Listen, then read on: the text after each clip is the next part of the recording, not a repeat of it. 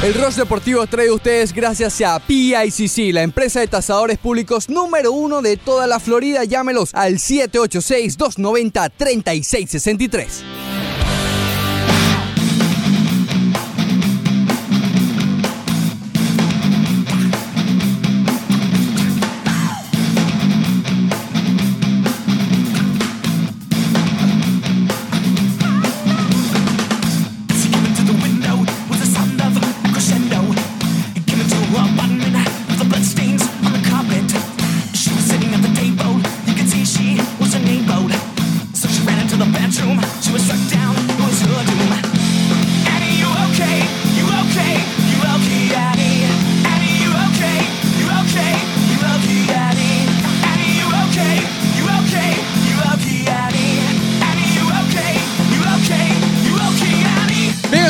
El Rush Deportivo de hoy.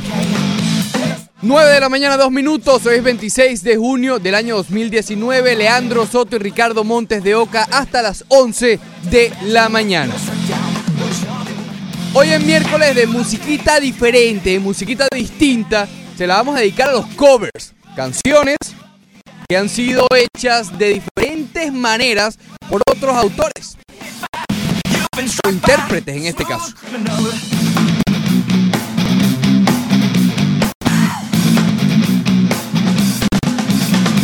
Vamos a estar hablando, por supuesto, del encuentro de los Marlins de ayer. Cosas bastante peculiares en ese juego ocurrieron que llaman nuestra atención y que vamos a discutir a continuación. También rabia. vamos a estar hablando, hoy comienza la elección de los titulares. Acuérdense que hay una nuevo, un nuevo formato para elegir a los miembros del Juego de las Estrellas que se llevará a este año en Cleveland y hoy comienza la parte final de ese, de ese nuevo proceso.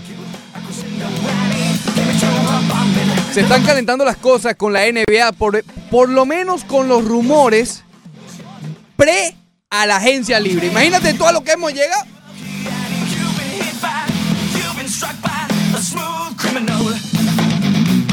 También ciertos fileticos alrededor del fútbol, de la Copa América, Mundial de Mujeres y también hablaremos con el cirujano del béisbol Alfred Álvarez. Todo esto y mucho más aquí en el Rush Deportivo.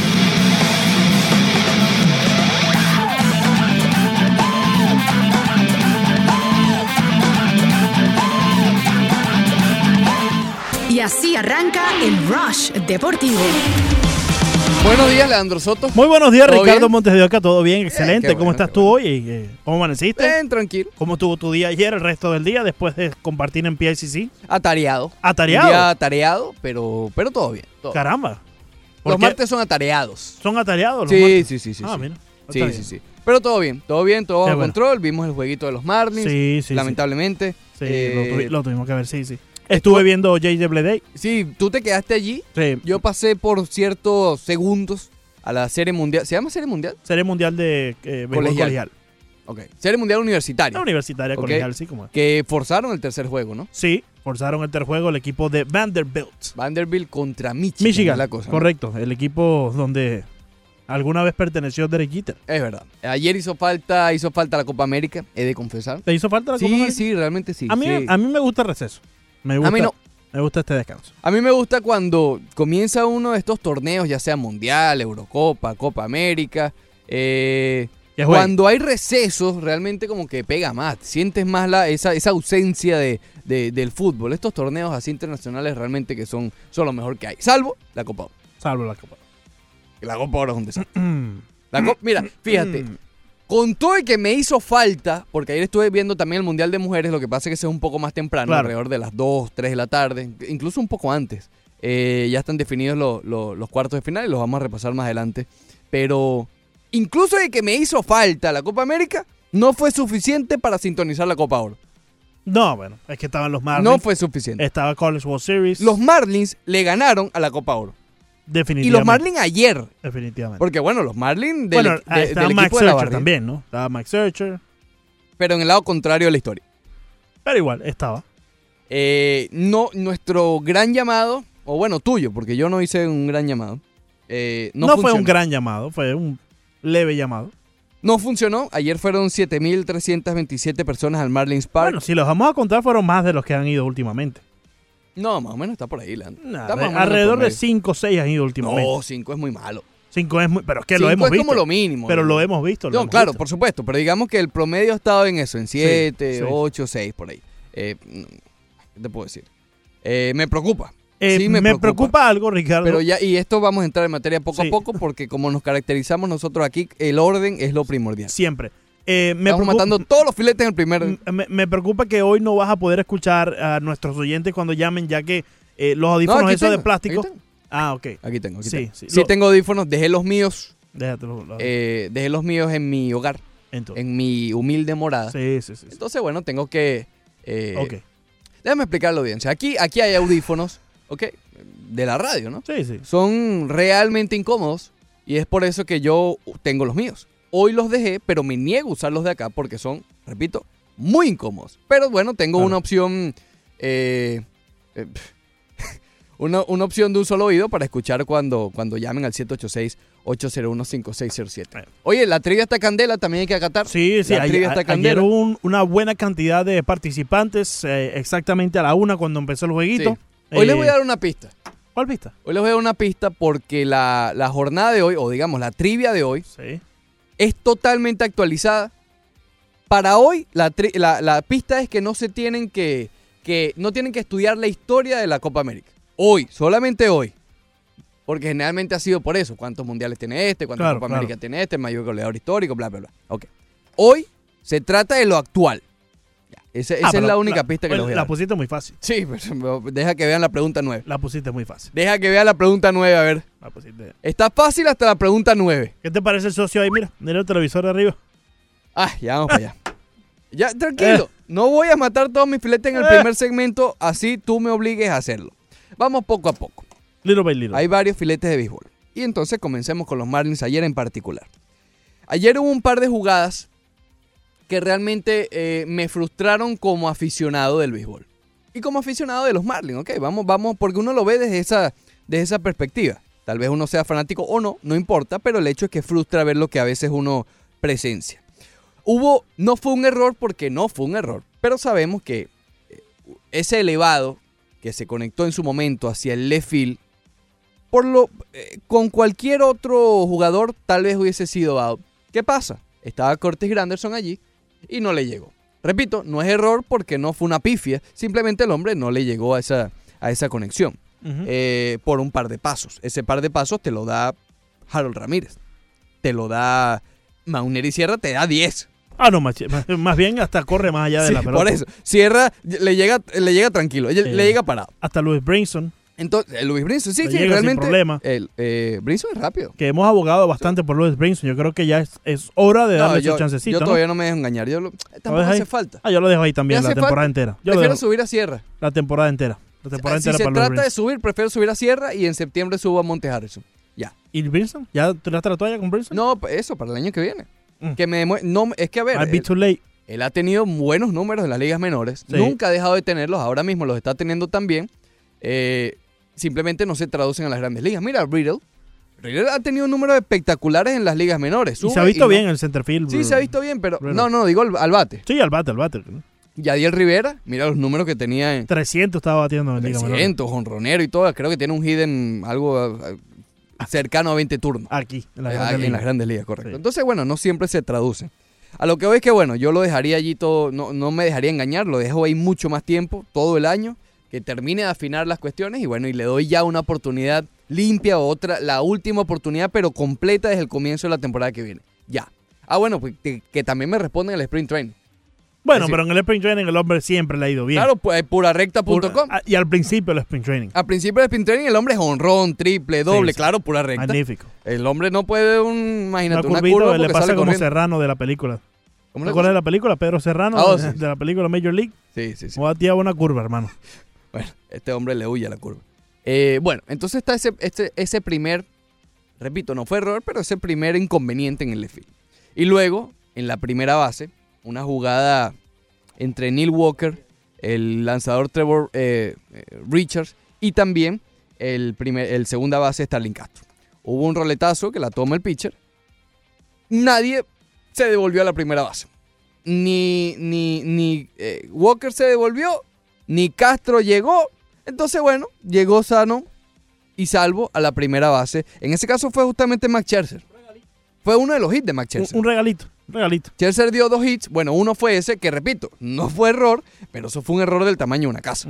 Error, no sé, Un error mental. error mental. Un, un error de No se de anota. no saber dónde debe de estar eh, cada quien en el lugar No, y además, ¿cómo se vieron? de Castro, circunstancia como esta. Castro se tropezó con el umpire de primera Sí, y todo. sí. ¿Ok? Entonces, y, y al Un siguiente poco picheo- despistado Neil Walker en primera base después de regresar a la lista de lesionados. Ya voy para allá.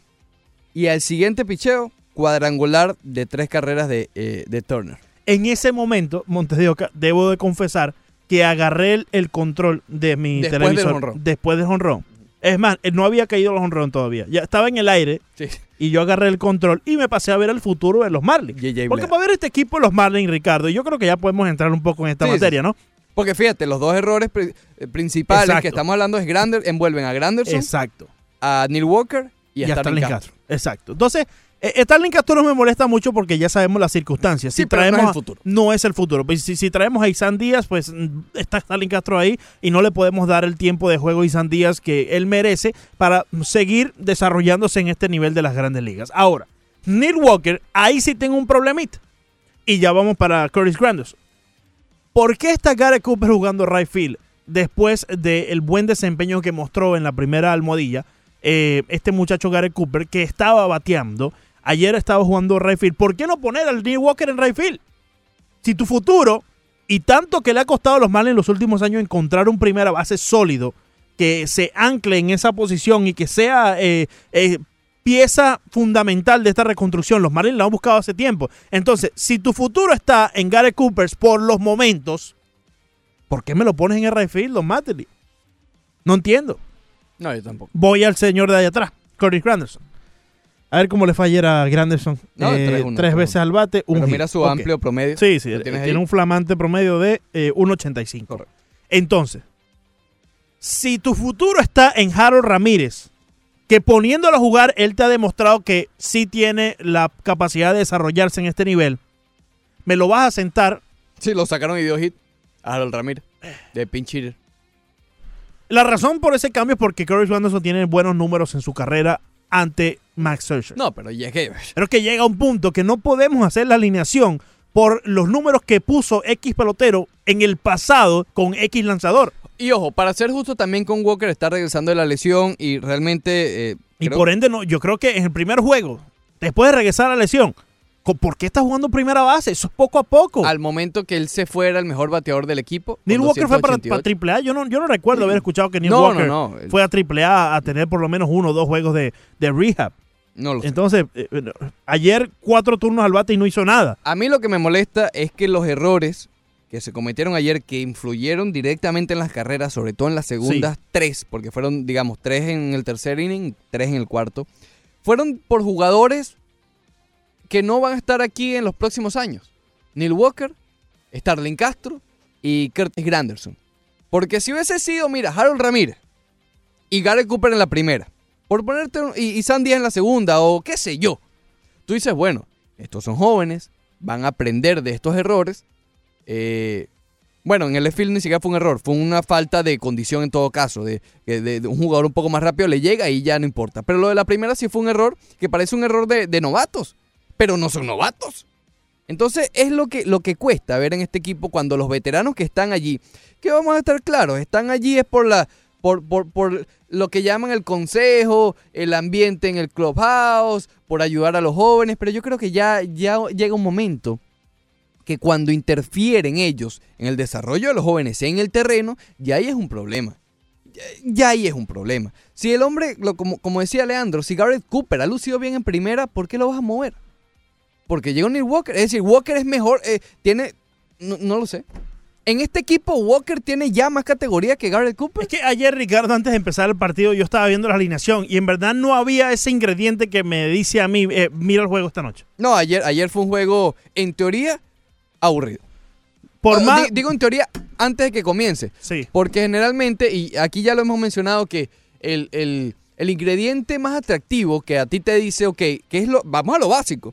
¿Por qué voy a ver el juego de hoy? Oye, porque va a lanzar Yamamoto. Vamos a ver, vamos a ver por curiosidad. Bueno, por- como el juego de hoy, que Hoy va a lanza lanzar Zach Gallen. Oye, vamos a ver qué tal Zach Gallen. Trevor Richard no tiene ese ingrediente, no tiene ese, eh, eh, no sé, ese atractivo de vamos a ver qué tal Trevor Richard. No. Y además en el bateo, ves de vuelta a Neil Walker, ves a Granderson. Es decir, no, no, ayer no fue un juego atractivo de presencia. Quizás lo atractivo ayer fue ver a Scherzer Y es el jugador el del rival. equipo contrario, exacto. Entonces, y es el rival. Cu- cuando vemos esa alineación de los Marlins y, y se ve tan opaca, teniendo allá en el, en el outfield a Granderson, en primera base Neil Walker que viene regresando de la alineación. También hay que agregarle ahí que no está el catcher, no está Jorge Alfaro, está lesionado en estos momentos y eso también ha diezmado un poco la alineación de los Marlins. Claro. Pero, Bueno, mm, pero a, no pesar de Castillo, que, que conectó su, su gira ya en, en- en Filadelfia. Pero, y, y no hay nada que hacer en esa situación. Pero es que yo, yo lo que pido es que ponga a los novatos a jugar, ponga al, al- al futuro. Aunque porque ellos han sí. estado jugando bien. Sí me está llamando la atención lo de Harold Ramírez porque está como descansando mucho, ¿no? Sí, y al igual yo lo decía con Jorge Alfaro, también me parece que lo ponen a descansar mucho. Está bien que los domingos, pero cada vez que los Marlins tienen un juego de día está descansando Jorge Alfaro. Sí. Yo no he visto a Jorge Alfaro jugar tres juegos consecutivos en una serie esta temporada. No, no, tres juegos sí. Eh, Lunes, martes, miércoles probablemente, o martes, miércoles, jueves. Y con Pero- todo y eso. pero entiendo, y con todo eso, cuando juega un jueves en el mediodía, descansa el Sí, exacto. Si es nocturno y día al día siguiente, Sí. eh, Yo- a- yo- ahí no juega. sí, y, y eso es parte también del desarrollo, ¿no? Si tú en, a estas alturas le estás dando tanto descanso, sea a, a- a Harold Ramírez como a Alfaro, pues entonces, ¿qué, qué desarrollo puedes darle, no? Que le estás limitando un poco No, lo y, que puedan y esto, hacer. esto, digamos, le da pie a la especulación. Porque fíjate lo que yo, estoy, yo mismo estoy diciendo. Me parece raro que...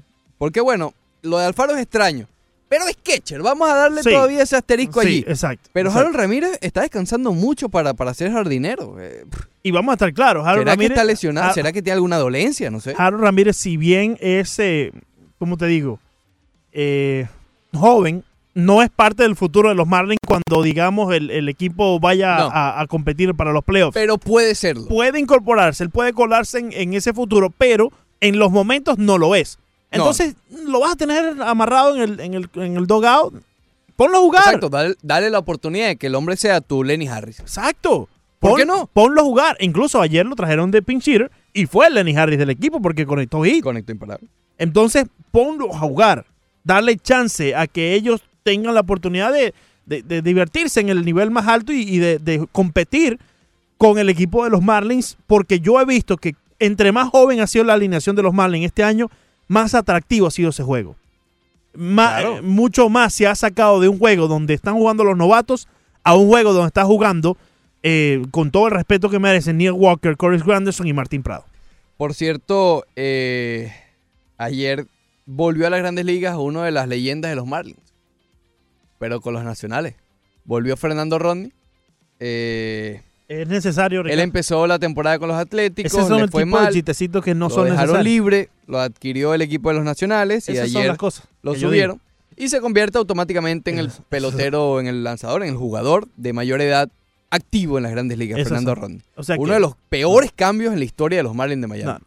De los peores. Ya, ya, peores. Ricardo, no tienes por qué seguirlo No, mencionando. pero me recuerdan cada vez que juegan, me lo recuerdan. Es como que cuando tú ves a Andrew Kashner lanzar, ¿en qué te acuerdas? ¿En la barba? No, ¿te acuerdas en la tontería que hicieron los Marlins? Eh, vamos a terminar este O cuando segmento. es a Josh Naylor. eh, tranquilo, Ricardo, ya lo dijiste. Vamos a terminar este O a segmento Colin Moran. en un punto Colin Moran positivo. Por, por- ¿Cómo se llamaba? Zach Gallen va a estar lanzando. Me- pero Montes de Oca, por favor, un punto positivo. Zach Gallen. Zach Gallen, el verdadero futuro de los Marlins, estará en el montículo hoy ante los nacionales a las 7 y 10. Eh, veremos a ver cómo le va a Zach Gallen. Veremos a ver. Veremos. A ver.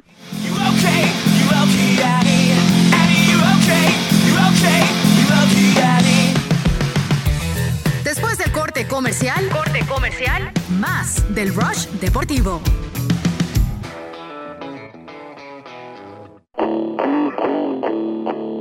Seguimos con el Rush Deportivo.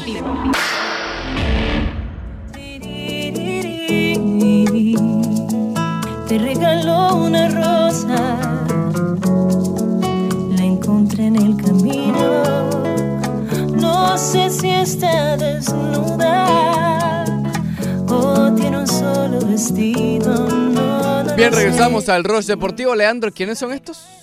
Bachata Rosa de Juan Luis Guerra y esta es el cover eh, realizado por Marvila y Martín Guerrero. Marvila y Martín Marvila, Guerrero. Muy bien. Bachata Rosa, legendaria. Mira cómo. Ya no lo voy a repetir. Eh, canción de Juan Luis Guerra. Muy bien. Bien, continuamos aquí entonces en el Rol Deportivo. Leandro Soto y Ricardo Montes de Oca. Un saludo a Alfredo Zamora que dice buenos días, en sintonía. Estoy con Leandro. Hay que darle la oportunidad a los novatos y pasar la página con estos veteranos que están pifiando. Detrás del error viene la carrera y fueron tres de un solo, de un solo palo. Solo swing. Exactamente. Nadie dice que después de, de ese out no hubiese venido el jonrón, pero ponte que hubiese venido. Bueno, por lo menos es de dos carreras, no, No, de y por- tres. Por, lo menos el error lo comete Gareth Cooper, o por lo menos el error lo comete un Isan Díaz en su, en su perfecto caso. Eh, pero ellos aprenden algo de esa jugada. ¿Qué va a aprender a estas alturas Starling Castro y, y Walker de, de una jugada tal como esa? También José Eso es lo Antonio que Mora evidencia que nunca lo aprendieron. nos manda un titular en Twitter en arroba 990 ESPN Deportes. Digan si no es una verdadera falta de respeto. El 11 ideal dejando a Will, Wilker Fariñas por Gallese. No lo puedo creer. Y también un titular que nos pone en un diario argentino que dice ahora Venezuela y después Brasil. Bueno, ese, Ah, no, queda la incógnita para ellos mismos también, ¿no? Porque ahora Venezuela y después Brasil. Tienen que pasar por Venezuela Rafael primero. Samper dice pilas que hoy es el cumpleaños del jefe. Buen día. Y nos pone una foto de Derek Jeter. Ah, sí, oh, sí. Hoy es el cumpleaños de Derek Jeter. Un saludo a-. Mándame un saludito ahí al, socio, socio Derexito. Derexito. Y también al bicho que está en sintonía, por favor. ¿A su cumpleaños? Feliz Sí, cumpleaños al no, bicho. no está cumpliendo años, pero está en sintonía como siempre. Bicho y Derek Jeter ahí. pa, pa, No, no está cumpleaños el bicho. No, ¿Ah, no? no, no. no. Bueno. A ver, Leandro, el otro día prometimos, ¿Qué promete? prometimos repasar un par de situaciones en el béisbol de las grandes ligas. Sí. Ya vamos a hablar de la NBA, que hay algunas noticias sobre... eh, ¿cómo, ¿Cómo le llamo a esto? Porque no son los rumores de la agencia libre, ya que comienza la agencia libre el domingo. Son como los pre-rumores de la agencia libre. Imagínate tú. Pero eso y también hay un par de noticias también del fútbol en Europa, de la Copa América. Bueno, seguimos, seguimos en la dulce espera, como dicen por allí. Eh, prometimos repasar más o menos ciertas características de la tabla de posiciones en las grandes ligas. Sí. Porque a mí me llamó mucho la atención hace un par de días que lo dijimos al aire, o sea, digamos, lo estábamos analizando en el momento, abrimos la tabla de posiciones, pero eh, a mí me llamó mucho la atención eh, la parte que dice carreras anotadas, carreras permitidas y diferencial de carreras, ¿no? Sí. Obviamente le restas las carreras eh, permitidas a las anotadas para ver si estás en positivo o negativo. Pues fíjate que los rojos de Cincinnati, que están en el cuarto lugar del centro de la Nacional, a seis juegos del líder, que son ahora mismo los Cachorros de Chicago, eh, y están por debajo de Milwaukee y por debajo de, eh, de los Cardenales. Incluso, fíjate, se puede decir que están de últimos porque están empatados con, con los Piratas en lo que respecta al récord. Los dos están a seis encuentros. Oye, qué clase de división esa, déjame decirte. Bueno, los Rojos de Cincinnati le han hecho 291 carreras. Los Dodgers, que son una máquina de victorias ahora mismo, le han hecho una carrera más. Solamente los Rays de Tampa Bay tienen menos carreras permitidas que los Rojos de Cincinnati. Y están en la cuarta posición. Me llama bastante la atención el cuerpo de lanzadores de los Rojos de Cincinnati liderados por, por Luis Castillo. Ya, déjame recuperarme de pasa, eso. sí, pues pasa, pasa. pasa. Yo trato de... Quita, quita, quita, quita, quita. Yo trato de continúa, pasar la página. continúa, continúa, por favor. Lo extrañamos en Miami. Eh, un legado enorme. Do- do- doble pasantía tuvo Luis Castillo con Pasó, los Marlins sí. de Miami. Sí, doble bastante. Dos veces, como Jeff Conine, Sí. eh, Mr. Marlin.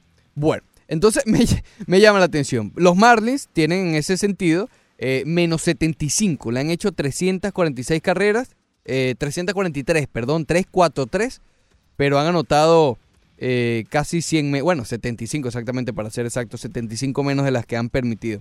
Pero yo creo que esa división del centro hasta ahora tiene que ser la más peleada. Y el otro día lo estábamos hablando, pero en relación al periodo de cambios que ya nos estamos acercando. Estamos a un mes y, y cuatro días para la fecha límite de cambios en las grandes ligas y han bajado un poco los rumores. Básicamente ahora se están centrando en Mason Baumgartner y ahora en, en Marcus Stroman. Correcto. Y, y- y de eso te quería comentar, porque yo creo que también mirando las, eh, los standings, eh, cómo va cada equipo en su división en las grandes ligas, podemos también quizás agregar a esto, Ricardo, quiénes son los que pueden comprar y los que pueden vender, ya acercándose a la fecha que este año es eh, la fecha límite y ya. Después Sí. de allí no puedes efectuar ningún otro canje. Entonces, pasamos primero, ¿qué te parece por el este de la Liga Nacional? Los Bravos de Atlanta, quien ya adquirieron a Dallas Keuchel, por la agencia libre. Yo creo que ellos eh, van a estar en la clara compra de eh, quienes puedan ayudarle a este equipo Pero a no llegar a ese a correr. No mandándose a correr porque recordemos que no creo que el equipo de los Bravos quiera seguir saliendo de tantos prospectos por el hecho que en su momento perdieron al prospecto Gaitán, ¿te recuerdas? Eh, por, Que no fue por cambio, Que no, no fue por cambio, pero fue por eh, este problema que hubo acerca de la firma, que si Un le... mal manejo eh, de- un, un mal manejo de- de- del escauteo, ¿no? Entonces, los Phillies de Filadelfia es un caso bastante interesante porque ellos no se pueden poner en el plano de vender, porque ellos están en clara Oh. eh, competencia, ¿no? Y acaban de adquirir a un Bryce Harper que le valió 330 millones. Así que los Phillies yo creo que se van a mantener en un plano neutral. Ni mucho, ni mucha venta, ni mucha compra. Si hay algo, eh, más que todo de, de las ligas menores, que en ellos puedan vender, yo creo que ellos van a, a efectuar el cambio para ver si pueden agregarle a este equipo y al- para, ya para el final de la campaña puedan disminuir esta ventaja que tienen los Bravos de 5,5 juegos por encima del equipo de Filadelfia. Ellos se tienen que mandar a correr. Ellos sí. Ellos tienen Eh, que, sí, que- que- exacto. que poner la carne en el asador. pero también con un poco de, de- de cautela, porque si vas a cambiar algo, que sean los prospectos, ¿no? Que sean eh, lo- todo lo, lo que tengas en las ligas menores. Y no estoy seguro cómo estarán las ligas menores de los Phillies de Filadelfia. Pero llegamos a los Washington Nationals. Y yo creo que aquí sí tenemos ya eh, bastante de tela donde cortar. Porque este equipo tiene que empezar a decidir si va a seguir intentándolo o ya es eh, definitivo que no van a seguir eh, tratando de comprar talento para llegar al próximo nivel. Yo creo que ellos están en una posición en la que no deben hacer mucho, no deben hacer mucho, simplemente dejar o continuar con lo que han venido haciendo, que han sido uno de los equipos más calientes en las últimas dos, tres semanas. sí. Eh, oye, yo no, este equipo tú lo ves y lo ves bien. Es decir, sabes que la falla grave que está eh, con ribetes históricos es el bullpen. Pero ¿qué tanto vas a dar para solucionar el bullpen? ¿Prefieres aguantar a ver si el bullpen solo con las piezas que ya tienes puede Sí. enderezar un poco el rumbo? ¿O buscar a lo mejor un par de fichas para el bullpen, pero nada tan costoso? No, yo creo que los nacionales pueden continuar el curso. Ni ser vendedores ni compradores. Oye, si, si ves que tienes la, la, la, necesi- o- la necesidad, la tienen. Pero si ves que se te hace barato a lo mejor adquirir un relevista, bueno, dale. Pero Yo- no vas a ir por el más costoso. Yo creo que la respuesta de los nacionales llega en la primera mitad de julio. Como a ellos les vaya esa primera mitad de julio, va a marcar si van a ser vendedores o van a comprar. Ellos ahora mismo están a ocho juegos de la punta, pero a dos juegos y medios, eh, dos, dos juegos y medio del wild card. Es decir, están en la papa. Pasemos brevemente They entonces. potato. eh, están, sí, están en el match potero. Entonces pasemos a los Mets de Nueva York. Este equipo yo creo que sí ya tiene que empezar a, a decidirse. Este equipo es tan extraño que yo no sé qué va a hacer. Este equipo yo creo que ya eh, sí deben de mantenerse en, en- en lo que es la reconstrucción, eh, mirar y poner todos sus esfuerzos hacia reconstruir un equipo de, de los Mets. Por ahí nos llamaba eh, al menú deportivo ayer, ¿te recuerdas? El, el- el gran Mr. Mets, Nelson, y, y él mencionaba que no ve eh, posible que los Mets entren en una reconstrucción. Yo creo que sí, porque esas ligas menores están bastante diezmadas. Y hay que empezar a nutrirlas de talento si en verdad los Mets quieren seguir siendo equipos competitivos. Bueno, si hay un equipo terco es este. Sí, Entonces, sí, y lo han eh, demostrado. Por eso es que es, es complicado. Yo no sé si, si los Mets comiencen a vender. Porque Sí. vender significa hablar ya de Syndergaard, hablar de, de Grom, porque acá no, no lo vas a cambiar. Llegamos a, los eh, Miami Marlins, Montes de Oca. No, deja- déjalo Marlin tranquilito. Eh, los yo- Marlins es cambiar a Walker, Sí, cambiar exacto. a Starling o intentar. a, a lo que puedan, a lo, a lo que y puedan, a lo que puedan cambiar. Pero Ya. ¿no te parece que si los Marlins ven por allí mal parado en, en el mercado de, de cambios, algún pelotero que haya demostrado, por ejemplo, un Clint Frazier, por ejemplo, que demostró con los Yankees de Nueva York? Oye, ¿no sería interesante a los Marlins, con la profundidad que tienen dentro del picheo, analizar un cambio tal como un Clint Frazier o Pero, un- ¿dónde trazas tú la raya? bueno, los jugadores, Porque o sea, tienes que de doble A para arriba posiblemente están todos intocables. Tienen que empezar a buscar eh, los, yo creo que la raya está en, en, en Kelly Smith. Que es, es Tal vez entre Trevor Richards, Trevor Richards. Eh, Ya. esos son los de las U- grandes ligas que pudieras cambiar. Ureña está lesionado. Exacto, no, igual es muy difícil cambiarlo con el récord que él ya tenía, aunque venía bien antes de la lesión. Eh, pero buscar los Braxton Garrett posiblemente, los Eduardo Cabrera, Edward Cabrera que está en, en la AA, en este momento lo acaban de subir. ¿Por qué no? Si es un equipo que aún se encuentra en, en la reconstrucción, si tienes una buena pieza por allí que está mal parada, que un equipo quiera salir de él buscando también prospectos, yo creo que sería una, una pieza interesante. A mí, a mí, yo creo que la, la raya yo la trazo en Ke- Kelly Smith y Trevor eh, Richards. Ya más allá, yo no me, yo no metería en ningún negocio algún brazo de las menores. Oye, te ha costado tanto levantar que ni siquiera lo has hecho, porque en los, en los, en los, rank, en los rankings los Marlins están de 13, 14, 15 en lo que respecta a las que ya fincas, tienen tres peloteros, ¿no? Dentro del Emery Pipeline. Correcto, 100. pero no puedes decir que los Marlins ya tienen una, una finca reconstruida, es no, decir, que ya son una potencia. No, Pero tienen una buena base de picheo. Ok, pero a lo que voy, te ha costado tanto levantarlo, tener la mitad de tabla para ceder un par de brazos o uno, yo creo que Pe- no. Pero recuerda que, que tienes que buscar el bateo también. Este Claro, equipo, los Marlins, ahorita está en reconstruir la parte ofensiva de su equipo. Pero Clint Fraser es la respuesta Bueno, futuro. Clint Fraser es el ejemplo que te di, pero puede, puede haber una pieza que, que sea interesante, ¿no? Bueno, lo que habló eh, Miguelito Colina, Sí, sí. Mike Hill, Sí, sí. habló en todo caso de reforzar el bullpen. Lo cual me... A, a ver, yo, yo con los Marlins, mira, van bien. Porque cualquiera que, que ha visto béisbol y ves los brazos que suben y reaccionan, sabes que vas bien. No, no te arriesgues más. Esta franquicia no está para arriesgar. Mira, en, en cuestiones de 34 minutos hemos dado dos casos de cambios horribles que han hecho los Marlins. Y sin querer, sin querer hablar de eso.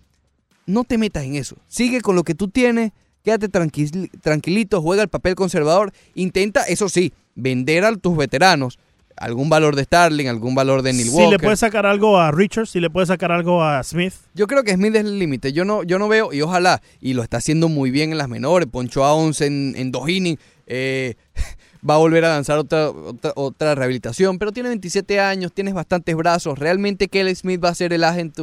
Entonces, bueno, dale. Ahora te, te- te pregunto, eh, los, los Mets y los Nacionales eran eh, considerados para competir, ¿no? En, en esta temporada 2019. Iban a ser dos claros favoritos para competir hacia los playoffs durante esta temporada. Los Marlins solamente han perdido, o eh, perdón, solamente han ganado ocho juegos menos de lo que han hecho los Nacionales y siete juegos menos de lo que han hecho los Mets de Nueva York. Si yo veo esas cifras, pues no me parece que están tan mal, ¿no? Pero lo sorprendente no es tanto los Marlins, sino los Mets. sí, Porque los Marlins están, est- está- están siendo lo que uno esperaba, ¿no? Un equipo eh, que va a perder 100 juegos, 98, Sí, 99. sí, pero yo, yo, Pero yo tampoco Mets. esperábamos, y, y más con ese comienzo, que los Marlins solamente tuvieran eh, siete juegos menos que los Mets ganados. No, por eso. Pero por eso te digo, creo que es peor, más que mérito de los Marlins, ha sido fracaso de los Mets. Evidentemente sí, pero también hay que darle un poco mérito a los Marlins que han jugado bien después de ese comienzo pésimo. Claro, el comienzo horrible, pero al Sí. comienzo de la temporada uno imaginaba a los Marlins más o menos así. Es decir, Con 30 ganados y 47 perdidos, yo creo que ya muchos lo darían. Con ese comienzo, eh, claro, mucho claro, peor por de lo eso que te están. digo, sitúate antes del comienzo de la campaña, en febrero. Uno decía, bueno, este equipo que va a perder 100 juegos otra vez. Sí, Y está en esa ruta. están en la Claro, ruta, lo que pasa es que en algún momento eh, la proyección indicaba 120 derrotas. Claro. Que bueno, eh, mérito porque han sabido recuperarse, pero en eh, visión general están más o menos allí. A lo que voy es que en esta fecha límite de cambios, eh, yo no sé si sea tan movida como esperamos, ¿oíste? Porque veo a unos Yankees que sí, están buscando picheo. Pero, es que las movidas empezaron mucho más temprano este año. Sí, pero fíjate, es, eso. A ver, los mellizos que tienen una ventaja de ocho juegos, ocho juegos y medio, van a ceder mucho, están tan desesperados para hacer un cambio, yo no creo. Yo no lo creo. Los propios Yankees, ¿qué tanto van a hacer por un lanzador? Yo creo que si tú estás en la posición, y yo creo que podemos repasar también rápido, ¿no? Si estás en la posición de los Twins de Minnesota, que eh, has estado intentándolo en las últimas temporadas y no has podido, yo creo que sí vas a reforzarte. Vas a buscar, al- siempre va a, eh, eh, Claro, pero ah, hay- siempre hay un lugar donde puedes mejorar. Sí, pero a, a- a- a- ¿a Bueno, qué precio? A, cuesta de prospectos. Es que de eso se trata. Vas a vender, Bueno, vas a vender prospectos. claro, ¿no? pero vete por el camino de los Bravos. O- que los Bravos no han arriesgado sus mayores prospectos y han seguido su mismo camino. Fíjate que la mayor contratación ha sido Kiker. Quizás Donaldson. Sí, ¿Qué cambio fuerte han hecho los Bravos? Pero ya los Bravos ya, yo creo que volvieron a enamorar esa afición. Ganaron la, la- la división el año pasado. Los Twins de Minnesota han quedado de ver en las últimas temporadas. Recordemos que es una buena, una mala. Claro, pero el- el- el- tu meta principal ahora mismo es llegar a los playoffs. Y, los, y Minnesota tiene un gran pie en los playoffs. ¿Qué tanto vas a arriesgar a hipotecar tal vez un prospecto que tú confías Sí, pero que- fielmente que, pero va a estar en tu futuro por algo de seis meses? Pero recuerda que estás, Ricardo, eh, reforzándote para la postemporada. Ya la, ya la temporada, digamos que los Minnesota Twins la tienen ganada con una amplia ventaja entre los indios de Cleveland, ocho juegos y medio. Pero te estás reforzando para enfrentarte a unos Yankees de Nueva York, a unos Boston Red Sox, a unos Astros de Houston, que sí tienen su equipo reforzado y sí van a fortalecerse. Ok. Yo no creo que los Minnesota Twins se queden atrás. Pero generalmente, Leandro, en julio, cuando se hacen estos cambios fuertes, los cambios, los blockbusters que llaman, son equipos desesperados, es decir, que están a dos juegos de, de- del wild card, que están peleando, que necesitan dicho refuerzo, que quizás entienden que ese refuerzo es de 3, 4 meses nada más que lo van a tener por la desesperación. Yo creo que Minnesota no está desesperado. Si ven a un, a un objetivo que lo puedan reforzar eh, mal parado, como dicen por ahí, un mango bajito, lo van a tomar. Pero yo no sé si van a estar en el mercado sumamente activos. Los bueno, pero, mellizos. pero es que yo.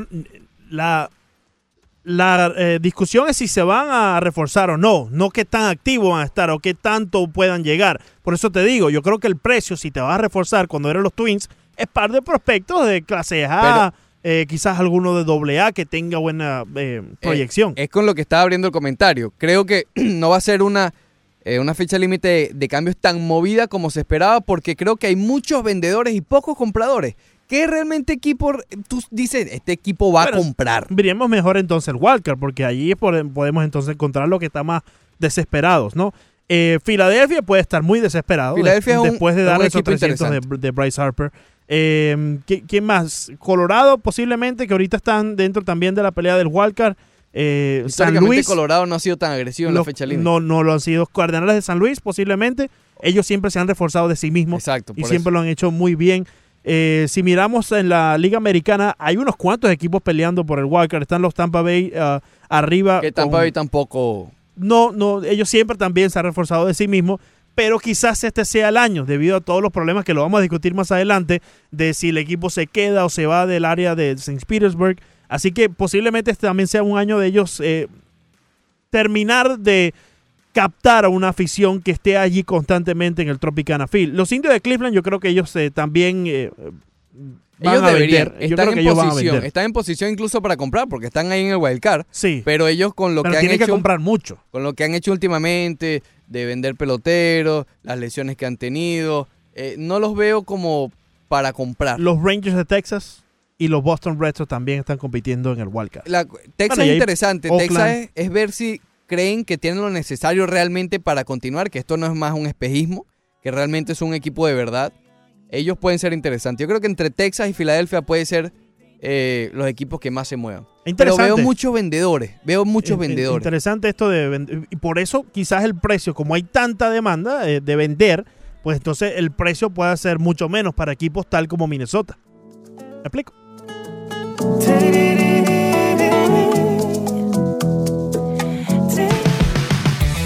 Después del corte comercial, corte comercial, más del Rush Deportivo.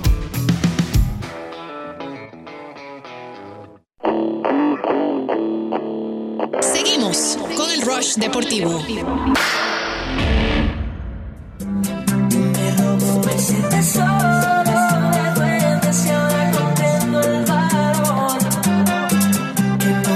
Bien, regresamos al Rush Deportivo, 9 de la mañana, 45 minutos. Hoy es 26 de junio. Leandro Soto y Ricardo Montes de Oca hasta las 11 de la mañana. Luego vendrá Fernando Arriaza y Broderick Serpa en el menú deportivo. Y recuerden que a la 1 de la tarde continúa la trivia de actualidad Media Group. Estamos repartiendo 100 dólares diarios. Ingrese a Actualidad Media Group a eso de las eh, 12 y 57.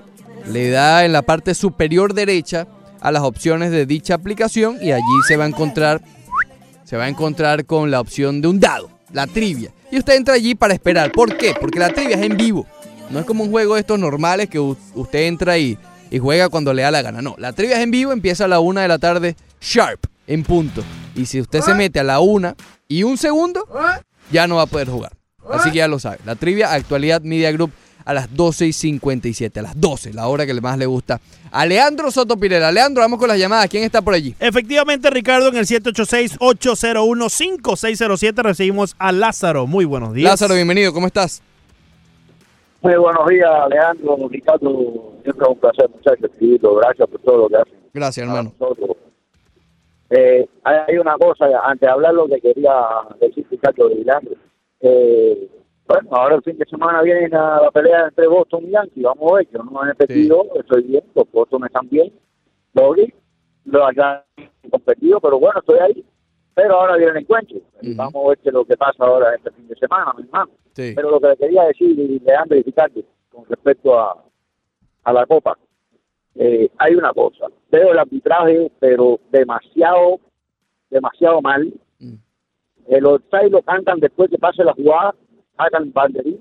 Yo no entiendo qué está pasando eso, mi hermano, pero el, el arbitraje está malísimo en esta Copa. No sé qué pasa, no sé lo que ustedes me dirían, pero quisiera escuchar su opinión, mi hermano. Que tengan un gran día, muchachos. Gracias, Lázaro. Igualmente. Eh, con respecto al arbitraje, es, es que es muy delicado, porque bueno, aquí hemos dicho, y yo lo reitero, a mí me gusta la idea del VAR, pero la implementación hasta ahora no sé si ha sido 100% adecuada. No voy a sacrificar a nadie por eso, porque poco a poco, ¿no? Tampoco eh, la primera vez que hay una Copa América con VAR ya va a ser perfecta.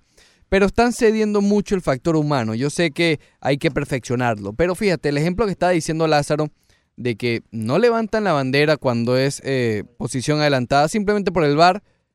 Yo creo que el VAR tiene que ser un respaldo de. Los árbitros no pueden basarse en. ¿Me explico? Es decir, los árbitros que sigan su juego normal. Que canten su juego. Sí, con el adelantado es delicado. Muy delicado. Porque si él levanta el banderín, por ejemplo. eh, de manera errónea. Se para la jugada. Y van al VAR y ve que no está adelantado. Ajá, ¿qué? ¿Qué pasa? Porque no hubo gol. Es decir, Bueno, yo creo que le das la pelota, un tiro libre desde el lugar D para poder reanudar la jugada desde al momento, ¿no? Pero ¿y qué pasa si Sí, la te- dejaste abajo y hay sí. gol? ¿Me explico? Sí, yo, te entiendo que le corta el momentum al partido.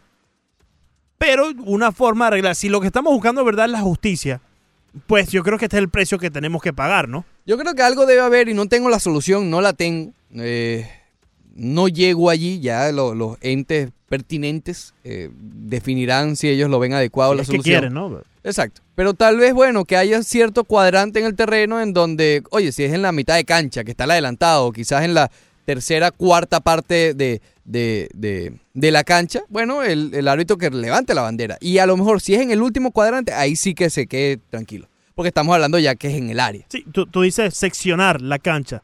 Al- algo por el estilo, es decir, si es afuera del área, que levante el, el, el, el, el referee el banderín sin preocuparse del VAR. Yo creo que nos Después se verá. no. Pero si es en el área, puede ser un cabezazo, algo muy delicado, Sí. muy pequeño, deja.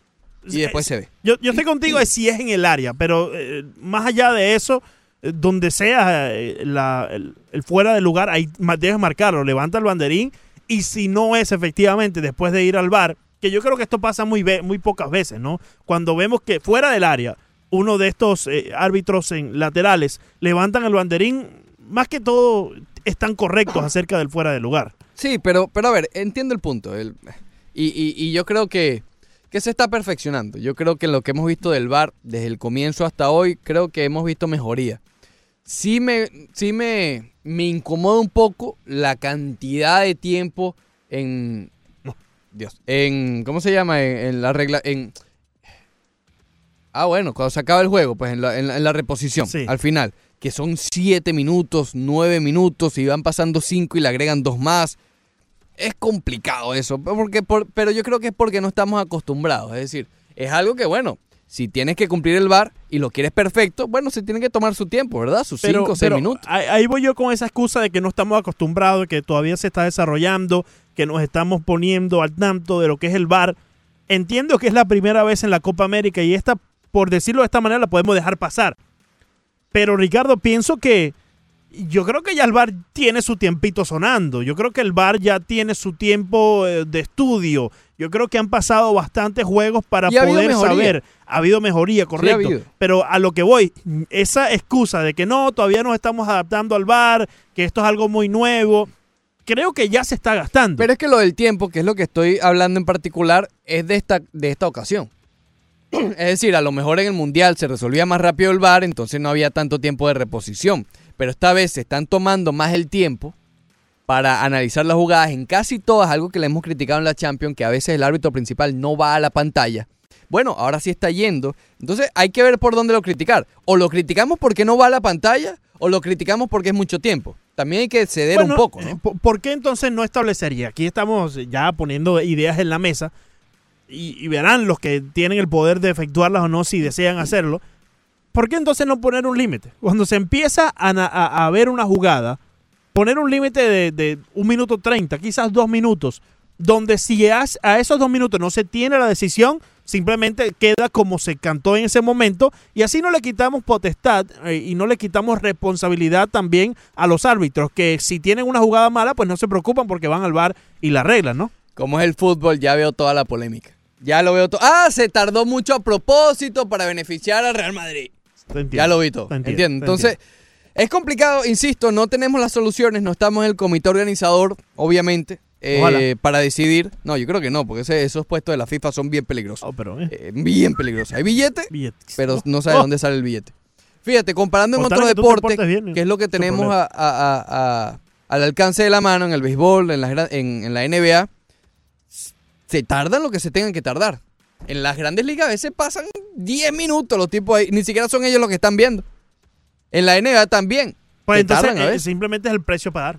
Por eso te digo, son factores, yo creo que lo del tiempo, si bien incomoda, porque es algo que no estamos acostumbrados, ¿qué prefieres? ¿Que, se- que, que tome una decisión rápida en el minuto 70 sobre un penal y que la haga de manera incorrecta?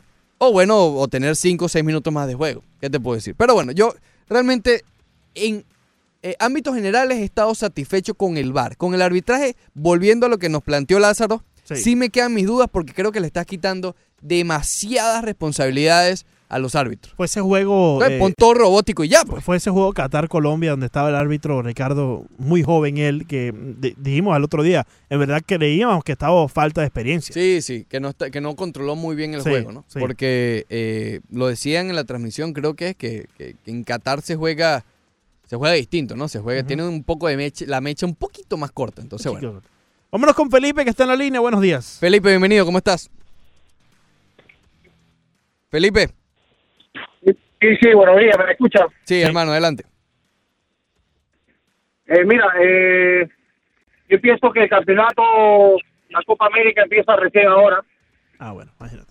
Y que los partidos, los equipos van ahora sí salir a jugar con todo. Espero que el VAR, a veces el árbitro sí hay VAR, pero el árbitro a veces eh, una jugada similar, ni siquiera quiere ir al VAR, entonces tú dices cómo, al Mm. final es la decisión del árbitro. Sí. Eh, va al VAR cuando le conviene y cuando no le conviene no va, porque han habido varias jugadas iguales en esta Copa América donde el árbitro ha quedado mal. Mm. Pero anyways, este, los partidos hay que jugarlos. Eh, ¿Qué te parece mm, lo de Uruguay-Perú? Yo todo escuchado por la radio. Mucha gente cree que porque Brasil le metió 5 a Perú, Uruguay ya tiene el partido ganado. He escuchado a varios periodistas. Los partidos hay que jugarlos. Sí. Un abrazo. Eh, gracias, hermano. Eh, bueno, yo ayer lo decía y me cayeron encima todo el mundo, que esa es una de las eliminatorias que a mí más me llama la atención, la de Uruguay contra Perú. Así no esté Farfán. Perú, eh, en líneas generales, en los últimos encuentros, si nos vamos desde la eliminatoria antes de Rusia, con Ricardo Gareca, desde que Gareca está al mando, Perú ha jugado un, excelente fútbol, ha jugado muy bien, le cambió la cara a la selección, tanto que fueron al Mundial. Entonces, eh, a mí me llama mucho la atención porque Uruguay, sí, lo he visto bien, pero tiene sus fallas, ¿ok? Tiene un killer, incluso a dos. Lo que pasa es que Luis Suárez está un- estaba un poco mandado a correr en el último encuentro. Imagínate, le pidió una mano al arquero. Eh, nosotros no hemos caído en cuenta en eso. El hombre, las dos cosas que más se vio a Luis Suárez en el último juego fue reclamándole al árbitro por una mano en el área, que fue una mano del arquero, ¿ok? Permitido. Y después entra un, el aficionado que se, puso la, se puso la cabeza de pollo y, y, y- y Jara le hizo, el, el- digamos, la El zancadilla. efecto, el efecto. vaya. El hombre está pidiendo tarjeta roja. No, roja, me metió la, la- la- la pata. Brother, es un aficionado con una cabeza de pollo. ¿Qué, qué- qué importa? Que, que- eso no es roja. Entonces Luis Suárez estaba un poquito all over the place el otro día. Pero bueno, eh, a ver, Uruguay, vamos nuevamente al temita. Uruguay es favorito, sí lo es. Pero cuidado, pero cuidado. Yo veo esa eliminatoria bastante, bastante apretada. Realmente todas, o sea, eh, yo no veo a- entre todos los equipos, fíjate, Colombia quizás es el que mejor se ve, pero tal vez el que tenga el rival más fuerte. Posiblemente en Chile, sí. ¿Ok? Entonces, si bien, exacto, fue el que mejor lució en la primera ronda, oye, va contra el bicampeón. Entonces no podemos relajarnos tampoco allí. Argentina y Venezuela ya lo hemos discutido bastante. Y aparte aquí. que yo creo que este Chile no se ha visto mucho, ¿no? Yo creo que ellos han tenido, eh, han sido bastante conservadores con su planteamiento de juego al no enseñarlo todo y manteniendo cierta sorpresa para diferentes rivales. Y esta es la última y se nota y se siente a la distancia como esta selección entiende que este es básicamente uno de los últimos cartuchos de esta generación. Claro, claro. Y, y están diciendo o están dejando, como dice el filósofo Leandro Soto Pirela Jr., eh, bueno, no, Pirela no, Leandro Soto Jr., Sí, sí, sí. eh, están sudando la camiseta, como dice el filósofo. Como dice el filósofo. Tú eres el filósofo. Sí. Están sudando la camiseta, entonces, bueno, hay que tenerle... Estoy emocionado por los cuartos de final, No Leandro Soto. no- no parece. Pero no, no, no terminan No, de llegar. no parece. Jordi, buenos días. Jordi, bienvenido, ¿cómo estás? Buenos días, muchachos. ¿Cómo Buenos estás, días, hermano? Jordi. Adelante. Buenos días. ¿Cómo están? Bien, bien, bien. Oye, ¿cómo están? Oye, ¿el azulito está por ahí? No, no ha llegado. No, no, No ha llegado, chico. Ah, mira, sí, por aquí está. ah, Sí, por está ahí está. Manda, sal- mándale un saludito, a ver si Ahí te está, aparece. Por si acaso. Azulito, saludos para ti. Saludos. Rey. Qué- eh, amables son nuestros comentarle, A ver. ayer se me olvidó comentarle de la reacción de, de Suárez eh, cantando la mano del portero en el área. Sí, sí, justo lo que estábamos hablando No, ahora. no, Sí. ese- eso, es, eso, es, eso es inaudito. Ay, pi- pidió la roja. a protestarlo todo, a protestarlo todo. Mm. Cuando estaba acostumbrado a Barcelona a todo, no pudo la reacción. Después se da cuenta que metió la pata y se pone las manos en la cabeza. Pero eso es normal en ellos. Es normal, eso es normal en el Barcelona, eso es normal en el barcelonista. Oye, eh, no, yo creo, yo creo que el partido de Brasil y Perú no, no va a ser lo mismo que Brasil y Perú no. Brasil-Paraguay. Eh, Brasil, eh, Perú, Uruguay. Va Perú. a ser un, buen partido. Perú, Perú. no es tan fácil como lo pintan. Ujú. Y yo creo que ahora, eh, Argentina-Venezuela va a ser un partido duro, va a ser un partido difícil para, para Argentina y para Venezuela, pero Venezuela está jugando muy bien, ha hecho un buen trabajo. Yo creo que, que va a ser un buen un, un buen partido. Y vamos a ver si aparece Messi. El Messi, el- el Messi aparece. Pero llegó, ¿no? ellos, Ya llegó, no ya aparece. llegó. Sí ¿Eh? llegó, sí llegó, sí llegó Sí, Messi. Azulito. Ah, sí, sí, ya llegó, ya llegó. Sí, para cantarle un penal, para, para un penal, a- para, para ayudarlo con un penal y desaparecer en el otro y dar dos pases. Porque ahora son los pases lo que da Messi, ahora no mete goles. Perfecto. los. Ahí está. Eh, bueno, día. ¡Oh! ¿Qué es esto? No, no. Go- Ay, Dios mío, a ver. A ver, Ricardo. Bienvenido, Ricardo. ¿Cómo estás? Antes de irnos a la pausa. ¿Está allí? Pero ¿Qué sube. pasa, muchachones? Mu- Oye, estás como down. ¿Qué pasa, Ricardo? No, estoy medio catarrado. Oh, Ah, ese es el problema. Estoy, sí, sí, sí.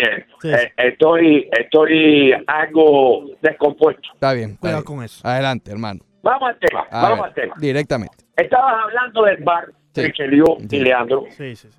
Si el par hubiese venido cinco años atrás, Ay. la historia de la Champions sería diferente. Y la historia de los penales y los, los, los goles en fuera de juego para cierta y determinada persona Ricardo, pero Ricardo, vamos a seguir debatiendo el pasado, Ricardo. No, ¿Hasta No, cuándo? No, es que el pasado. No, no, ¿hasta cuándo no? Es que del pasado hablan todos los días. Todos los días hablan del pasado. Que si la ¿Hasta 11 cuándo? Champions, que si la 13, Vamos, que si Ricardo. los regalos, Ah, hasta- vamos. Ahora, el otro tema es el siguiente. Vamos al otro tema. Dice que le van a regalar un penal a Messi. Yo saludos al árbitro. Saluda ahí, sí. sí, sí. El otro día estaban hablando de que ahora Messi es asistencia Ajá. y no son goles. Sí. Messi es el líder en Europa. Total. Total. El único, el que mantiene asistencia en el mundo, se llama Leonel. Vámonos, vamos, vámonos. Después del corte comercial, corte comercial, más del Rush Deportivo.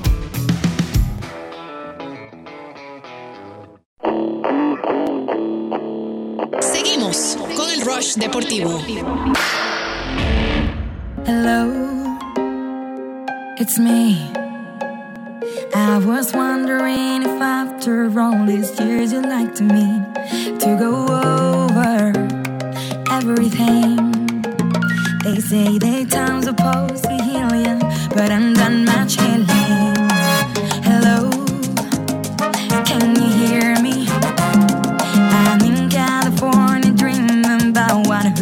En viernes de salsa para mojar. El viernes, pero si hoy es miércoles, Ah, perdón, disculpa. por favor. No me le quita la idea tampoco al socio. Se molesta después. Deep Quieras tú ver al socio molesto. Regresamos al Rush Deportivo. Leandro Soto Pirelli, quien les habla Ricardo Montes de Oca. ¿Qué dice, Montes de Oca? En la segunda hora del Rush Deportivo. Ahora está bueno, está colored Literalmente. ¿No? O sea, esa cabeza, ese cuerpo, ese caparazón. Un gran abrazo al capitán Luis González. No. No, sí, sí, sí, sí, sí, sí. Sí, yo, dice, de comida. ¿Cómo fue? ¿Cómo fue Y eso? seguía yo, dice, de comida. Ay, ay, ay, ay, ay, está bien. Eh, Bueno, El grupo Ricardo, ten cuidado cómo se llama este grupo. Presta atención. El grupo Mandinga. Hello, de Adele. a ti te gusta. Sal- salsa version. ¿Te gusta Mandinga? Vaya que te... Oye, un saludo también a Leden y Teden, que siempre en sintonía Siempre reportan en ahí sintonía, en arroba. eh, venga a mi casa. Me dijo, me dijo el, el bicho eh, que estuvo por allá. ¿Oh, sí? Sí, estuvo por ¿Fue a allá. donde a. A que le den. A que le den. Sí, sí. Estuvo por allá. ¿Tú sabes que él es ¿Y buena Teden gente? no se molestó? Bueno, No, ya basta. No, no. Ya basta, ya basta. Ya basta el relajo, ya basta, porque nosotros somos un programa serio. Sí, sí.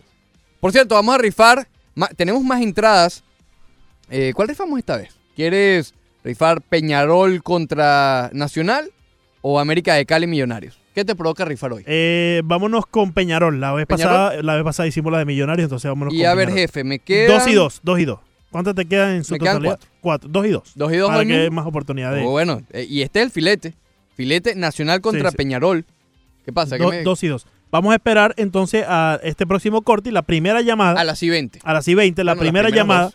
Eh, las primeras dos llamadas, correcto. O, o no quieres hacer uno en el próximo corte. Una- No, no, no, después se nos olvida. ¿sabes Las primeras somos? dos, entonces se llevan la, la entradita. Muy bien. Ok, entonces, continuamos con este recorrido deportivo. Informativo por la 990 y ESPN Deportes. Bueno. Bueno, Leandro, quedó pendiente hablar de, de la NBA. Porque. Ah, bueno, hay un par de fileticos de, de- de fútbol que no los he tocado, pero bueno, los voy a guardar allí. Que por ahí en cualquier momento salen. En la neverita. La neverita, pero la chiquita. Sí, Sabes que no puedes tenerla ahí mucho tiempo porque, bueno, es nada más como que te refrigera un poco. efectivamente. Hay varias eh, asuntos en la NBA con respecto a la agencia libre. Y como se ha esperado, esta agencia libre va a ser bien importante, bien llamativa por la cantidad de nombres importantes que hay en el mercado. Que puedan o no regresar su- a, a sus equipos es otra cosa. Pero son muchos nombres los que pudieran cambiar de uniforme. Empezando, entonces voy a dar ciertas noticias de, no de última hora, pero digamos los últimos reportes. Uno de ellos es que Clay Thompson básicamente tiene contra la espada y la pared a los Warriors de Golden State. Si no le ofrecen el contrato máximo, Go home. eh, estaría dispuesto a irse con los Clippers. ¿Tú te imaginas los Clippers? Y es una alta posibilidad para ellos. Y Qué por- suerte han tenido este equipo los Clippers. ¿Tú equipo- crees? Todavía sí, no. Sí, yo creo que ha, ha sido un poco de suerte también. ¿Por qué? Porque le han caído todas estas estrellas del cielo, Ricardo. Pero es que todavía no tiene ninguna. sí, pero todo, lo- todo aparenta que los Clippers es el equipo donde la cama, o sea, los Clippers Y son los la Nets. cama.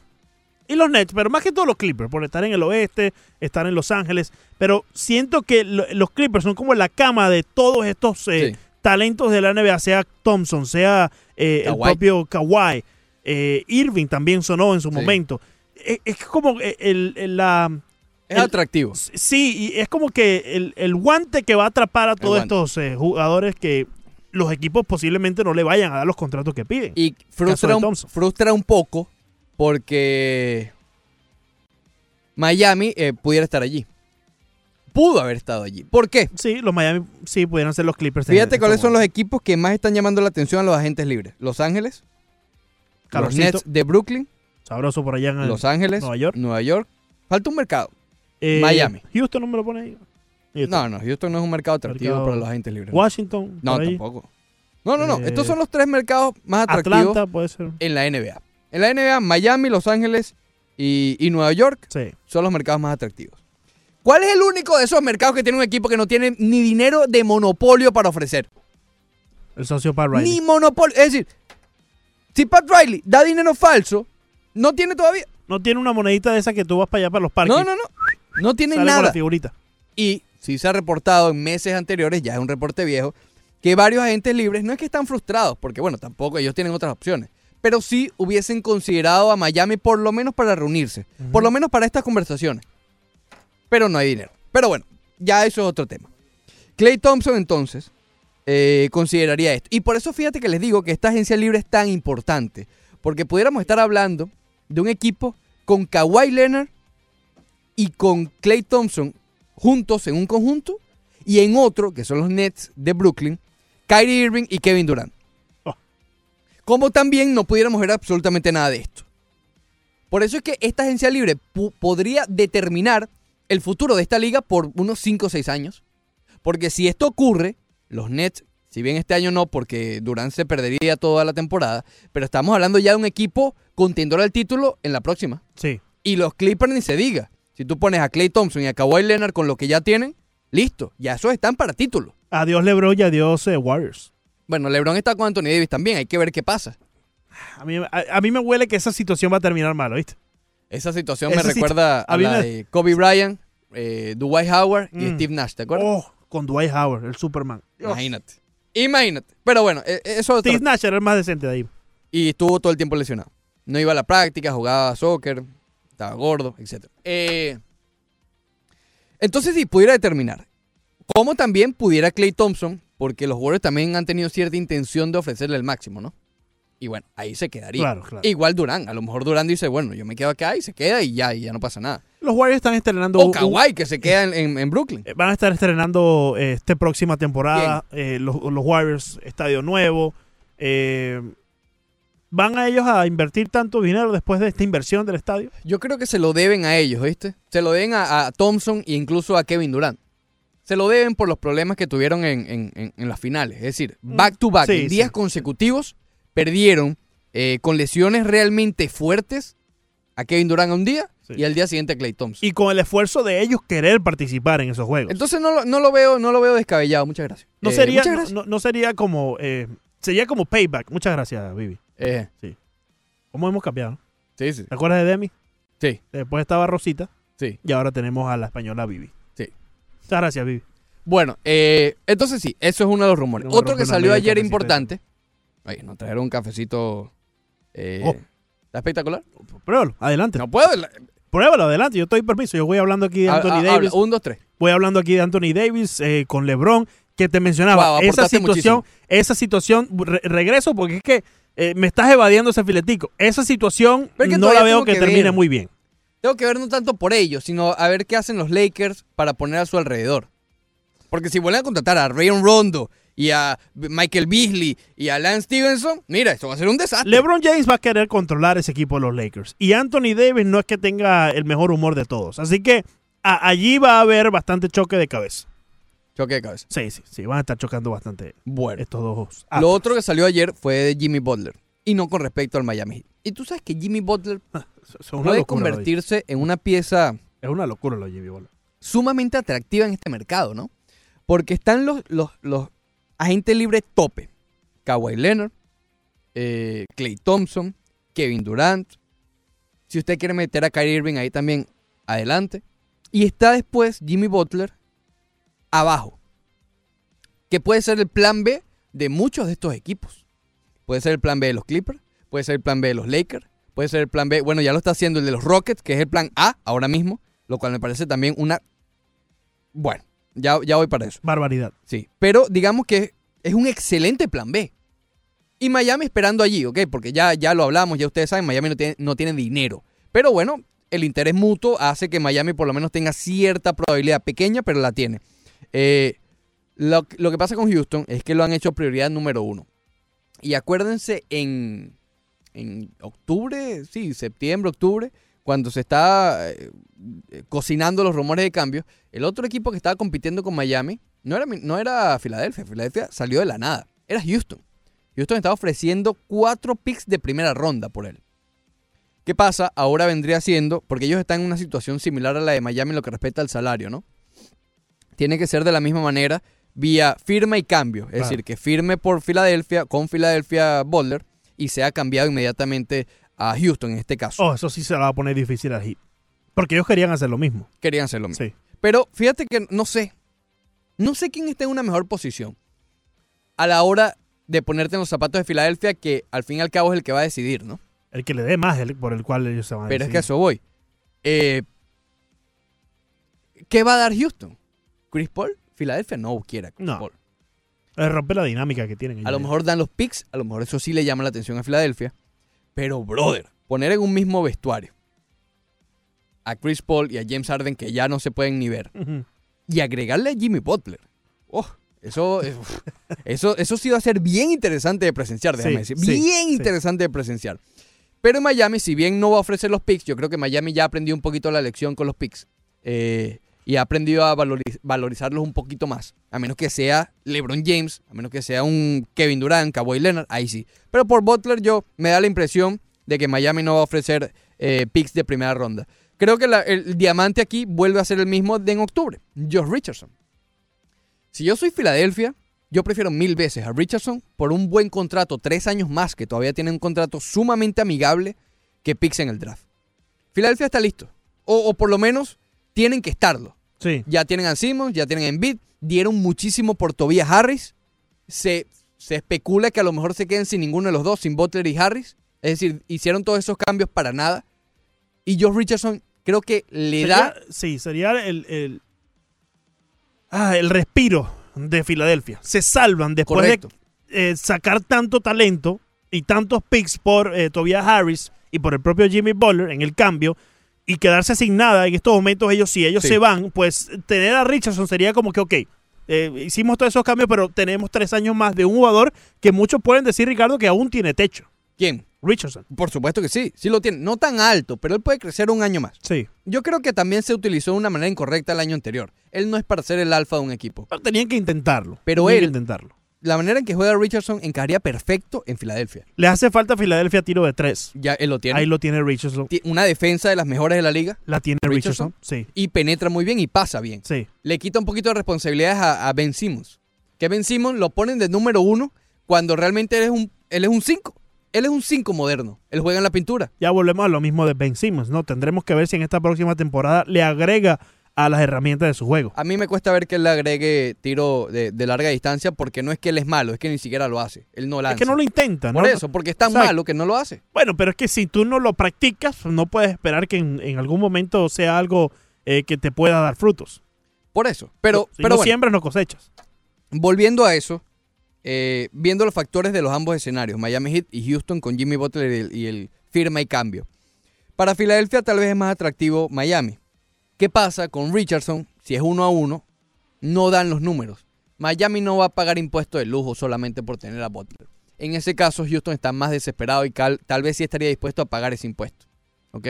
Eh, sería, yo creo que eso sería un desastre del tamaño de un edificio para Houston. Pero bueno, ese es su problema. Ellos están desesperados.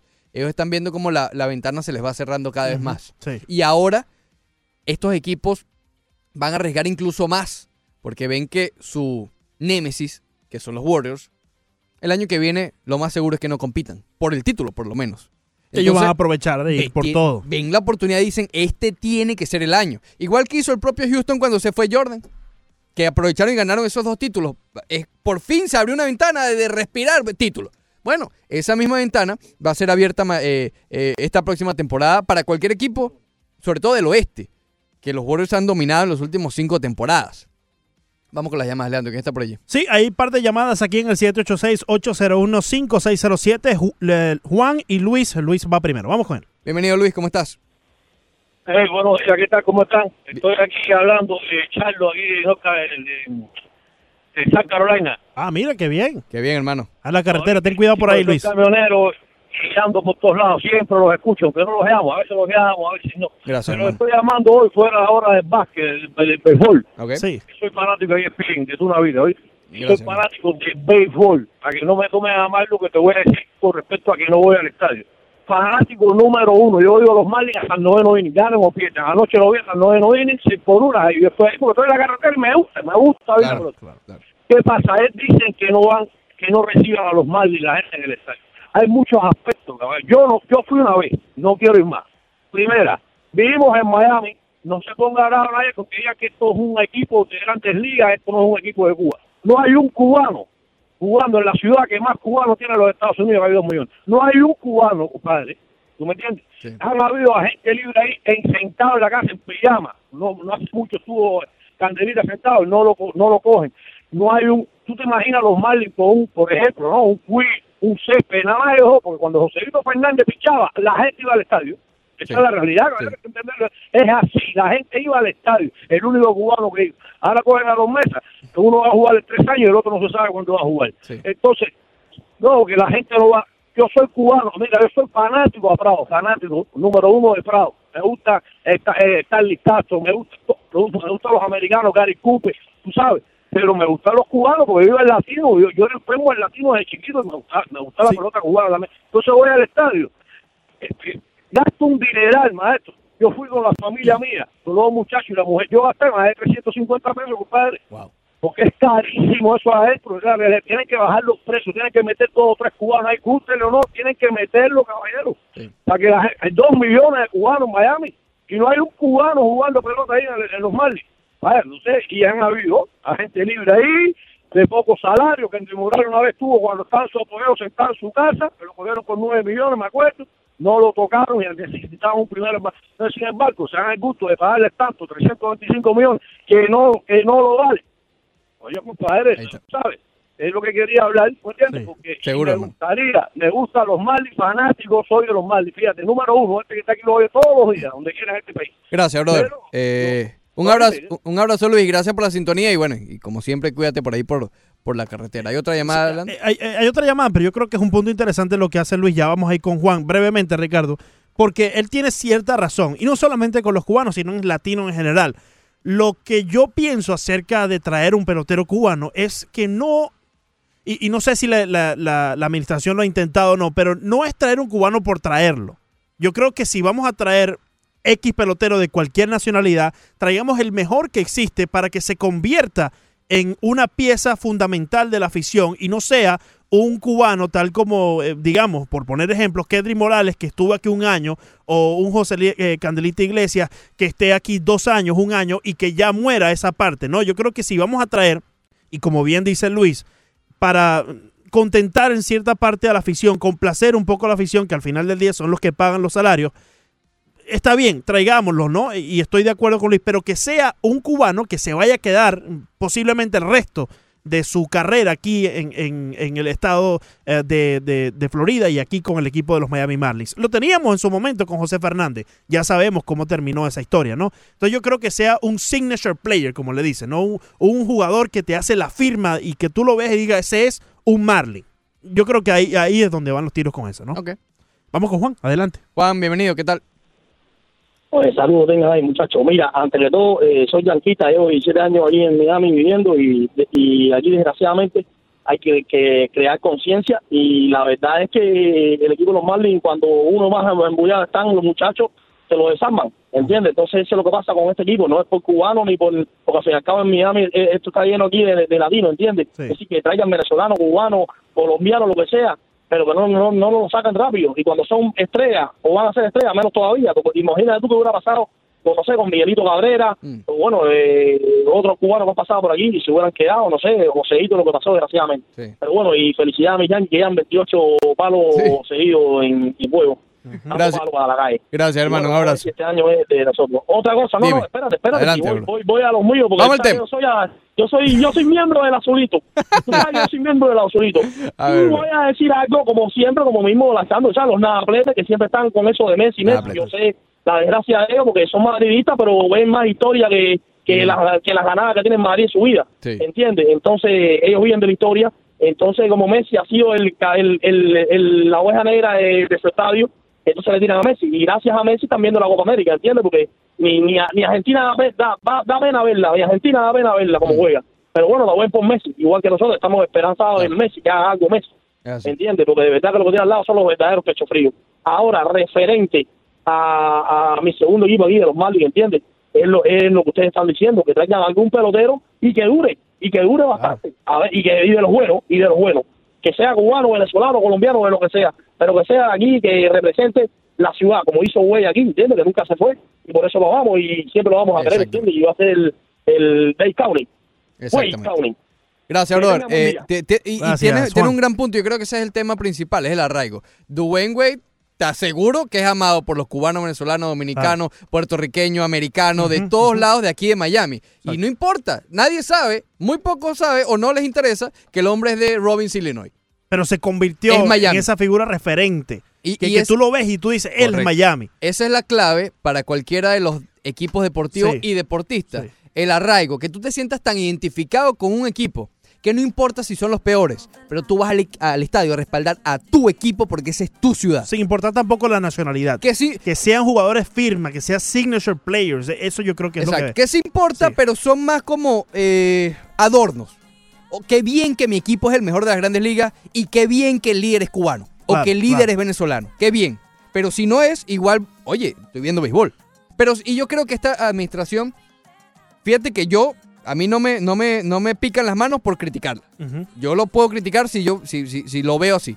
Pero creo que lo están haciendo bien. Están, mira la cantidad de latinos que hay. Sí. Hay muchos dominicanos, es lo que más hay. Hay- firmaron a, lo- a los mesas, está bien, pero a la vez no han descuidado las victorias o, o- o la proyección a victorias. Claro. Es decir, no es que se han cegado simplemente porque son latinos y ya no. Han contratado latinos buenos. Eh, Muchos han criticado a, a Víctor Víctor Mesa, pero lo cierto es que era el prospecto número uno internacional. En ese momento sí lo era. Lo era, correcto. Y ellos se fueron, olvida, eh, quita la etiqueta de cubano, de latino, de todo. Contrataron al mejor prospecto disponible de- en el mercado internacional. Punto. ¿Que funciona o no? Son otros cinco pesos. I'm so sorry. Después del corte comercial, corte comercial, más del Rush Deportivo.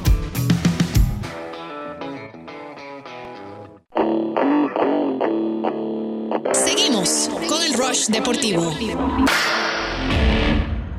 Eres el motivo de mi canción.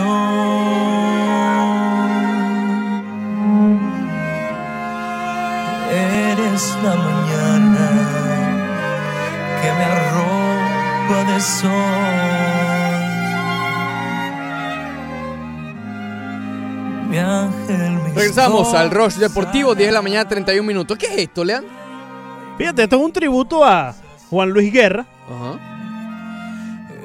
No sabes quién, ¿verdad? No hay que dar evidencia así, Ricardo. no, pero es que tu silencio es tu Lo- mayor. Es que lo estamos buscando en este momento, Montevideo. Este Rojas. Este Rojas, perfecto.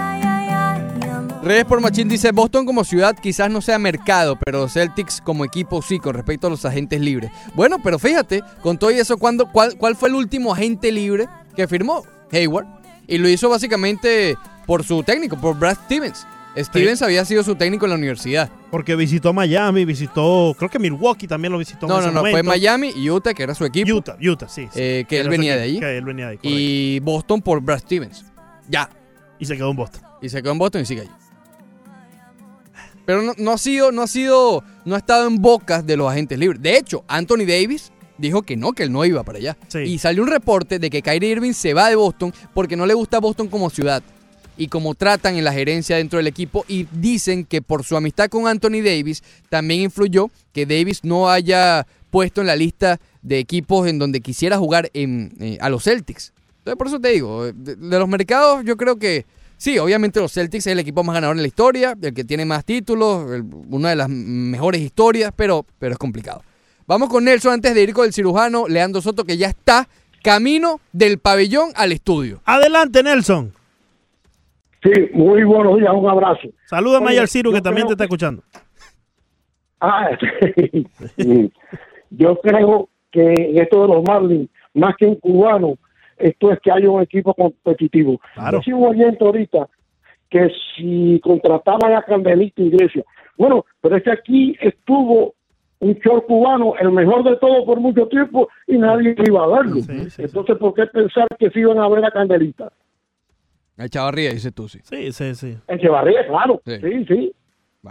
Es, es así, mi hermano. Y yo creo que, y gracias Nelson, que el, el principal ejemplo aquí lo tenemos, lo, lo dio, eh, eh, fu- fue, ¿quién, ¿quién fue? No me acuerdo. Juan, Juan, lo dijo Juan lo sí. El de Dwayne Wade. Dwayne Wade creo que no es latino. Y todos, todos aquí en Miami lo aman. Pero fíjate- Dan Marino, si nos vamos un poco más atrás.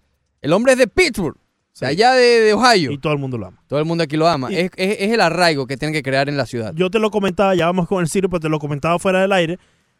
está bien que Wade y Bosch no eran latinoamericanos, pero ellos se preocuparon por entrar dentro de nuestra cultura, por también de cierta manera acoplarse a lo que es la ciudad de Miami. En el último, en el, en el discurso que dio Chris Bosh cuando le retiraron su camiseta, que estuvimos ahí, Ricardo, en el American Airlines Arena, el hombre habló por más de dos, tres minutos en español, Sí, es dirigiéndose específicamente a la afición latinoamericana.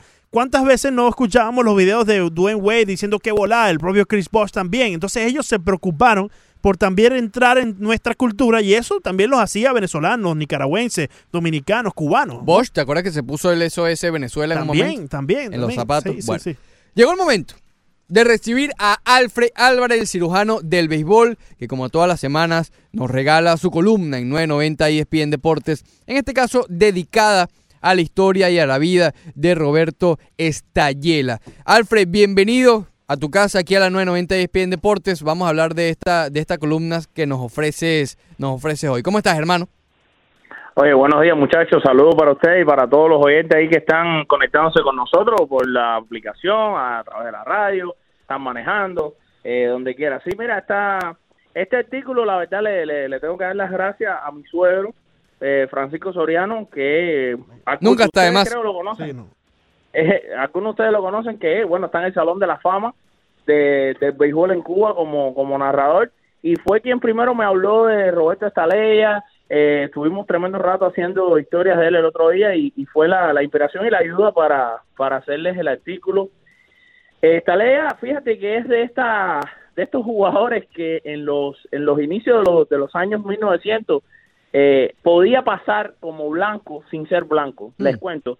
Eh, y, y esto lo, lo criticaron muchísimo los jugadores de las ligas negras eh, en todos estos años, todos los años que fueron marginados que no podían jugar en las grandes ligas.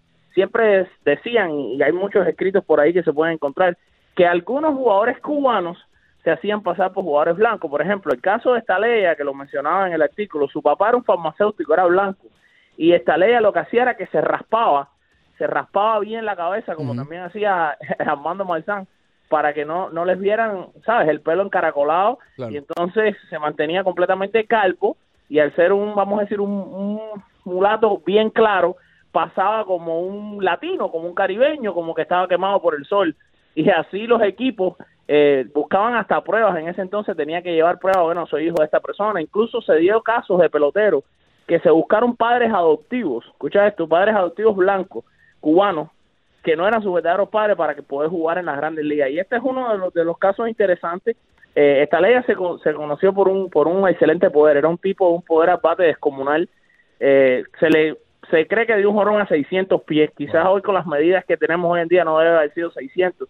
Pero bueno, sin duda era un tipo que estaba adelantado a su época, con un poder descomunal, jugó en la Liga Profesional Cubana y logró, por supuesto, ya lo decíamos, llegar a las grandes ligas. No les voy a adelantar más porque el otro día me regañaron para que la gente lo, Sí, sí. lo lea. Te mandé a correr, por favor. Ya lo saben, en 990 ESPNdeportes.com pueden leer la columna semanal de Alfred Álvarez, en este caso dedicado a Roberto Estaleya. Efectivamente, Alfred, también para hablar un poco de, de los que eh, veníamos comentando en el programa, recientemente debatíamos acerca de si hace falta esa figura eh, o más figuras eh, latinoamericanas dentro del equipo de los Marlins, para saber tu opinión acerca de eso. Y también coméntanos tu opinión acerca de quiénes pueden ser vendedores y compradores en las grandes ligas. Mira, yo creo que sin discusión los Marlins tienen que tener más figuras latinoamericanas en el equipo. Al final de la jornada, piensen siempre en esto. Uno tiene que eh, este, darle comida al hambriento. En este caso, el mercado de Miami demanda peloteros latinos. ¿Por qué? Porque es una, es una comunidad que es prácticamente el 80%, para no decir más, son latinos y los, los peloteros les gusta ir a ver a, su pelotero, seguir a su pelotero. Ejemplo, los peloteros cubanos. Los cubanos siguen a todos los cubanos en la internet. ¿Cuántas páginas ustedes mismas no conocen, incluyendo la mía, que se conectan miles de gente todo el tiempo de aquí, de Miami, de Cuba, para saber qué hicieron los peloteros cubanos, el mismo blog de la pelota cubana, de, de- de- del amigo Yusef Giordano, que, que se conectan también todo el mundo a saber de los peloteros. Quiere decir que si esos mismos peloteros tú los viste y los pones a jugar en los Marlins, llevan gente. Si pones venezolanos, yo creo que llevan gente al estadio. Evidentemente no puedes hacer un equipo completamente basado en peloteros latinos eh, solo por llenar el Sí, estadio. Tienes Alfred, pero, pero tú crees, tú crees que ese, disponible, ¿no? tú crees que ese punto eh, podamos eh, decirlo que efectivamente porque hay latinos va a haber gente en el estadio. Yo no comparto mucho ese punto porque ya lo comentaba Nelson al principio de este segmento. Tuvimos por cuántos años ahí a, a Chavarría en el shortstop de los Marlins y yo no vi que el estadio estaba repleto cuando jugaba Chavarría. Bueno, pero es que tú estás poniendo, por ejemplo, el ejemplo de Chavarría, pero pero ¿cuántas veces no se llenó el estadio por Joséito Fernández? Se- Claro, iba más gente, más no, no se llenaba. Tenemos que estar claros, ¿no? Iba más gente. No había un, pero, sí, pero entraba la cantidad de gente que no entran ahora mismo. había un promedio, bueno, pero ahora mismo ya sabemos las circunstancias. Yo creo que en- ni José Fernández está en el equipo y no, no me parece justo que lo comparemos, ¿no? Pero en esas instancias no se llenaba. Había un promedio de más de alrededor de 5 mil fanáticos más en el estadio. Y era porque, claro, no solamente que era cubano, sino que sabías que cuando pichaba José Fernández el equipo tenía clara oportunidad de ganar.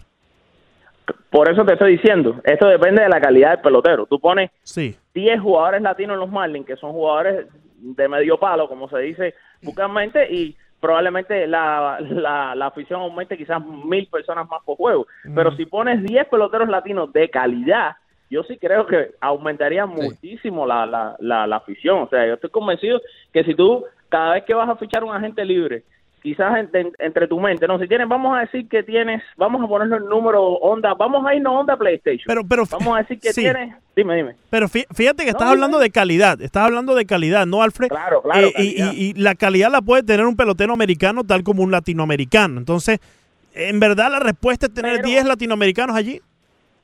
Pero, pero, por eso te puse el ejemplo de PlayStation. Déjame llevarte a mi punto. ¿Por qué? Vamos a decir que tienes disponible a dos peloteros que están en el rango de los de 85 puntos en, en overall del PlayStation 4. Y tienes a un latino y tienes a un americano. Si los dos tienen el mismo overall y los dos juegan la misma posición, la gerencia, inteligentemente, si yo soy la gerencia, me voy con el latino. ¿Por qué? Porque si es tan bueno como el americano, vas a tener ese extra de personas yendo al estadio porque es latino. Esa es mi opinión, fíjate. Sí. Yo te estoy hablando de que tengan el mismo rango. Estamos hablando, por Sí, eso lo pongo claro. en nivel PlayStation. Tiene 10 de bateo, tiene 9 de power. Eh, que, se- sean igual de buenos, que sean igual de buenos. Exacto, si, si tienes la oportunidad de elegir, o sea, que la calidad sea lo principal, pero lo secundario sí entiende un poco tu mercado. Eso es lo que está queriendo decir. Claro, es lo que te estoy queriendo decir. Tú pones ahí, por ejemplo, a Pito Abreu en primera base y Pito Abreu va a llevar gente al estadio. Claro, si tienes disponible, en vez de a Pito Abreu, no sé, tienes disponible a Freddy Freeman, que está mucho más joven, pero, claro, te vas con Freddy Freeman. No sé Claro. si entiendes mi punto. Sí, sí, Pero completamente. si tienes a un primera base que está ahora mismo al nivel de Pito Abreu, ¿por qué no irte con Pito Abreu que te va a llenar gradas? Sí. Eh, es así. Eh, eh, eh, este- sí, eh, tiene, tiene cierta razón, es un tema del cual se puede sacar mucho más, ¿no? Pero el problema es que Pito Abreu sí te va a llevar fanáticos, los primeros quizás, el primer mes, dos meses de la campaña. Pero si ese equipo, más allá de lo que pueda hacer Pito No, igual Abreu, no se Freeman. mantiene competitivo, Igual igual con con, Freeman. Freeman. Si ese equipo no se mantiene competitivo, el Pito Abreu, Freeman, quien sea, te va a llevar fanáticos hasta ese punto, ¿no?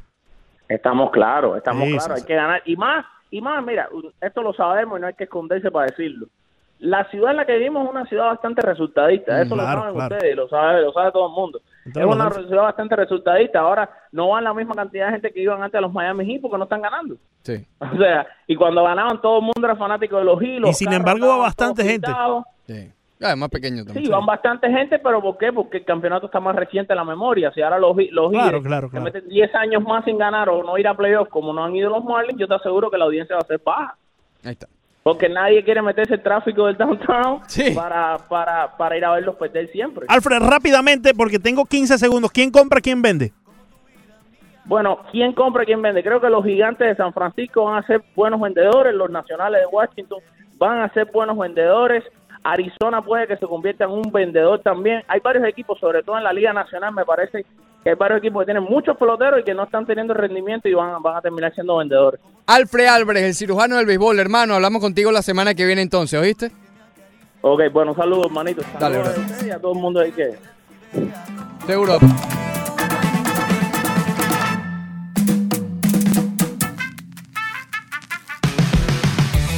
Después del corte comercial, corte comercial, más del Rush Deportivo.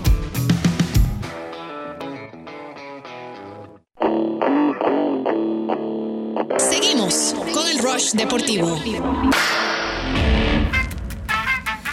yeah, yeah, yeah. escuchaba el otro día una emisora radial. Un psiquiatra, doctor Ruiz, daba consejo matrimonial. No, te llamo por un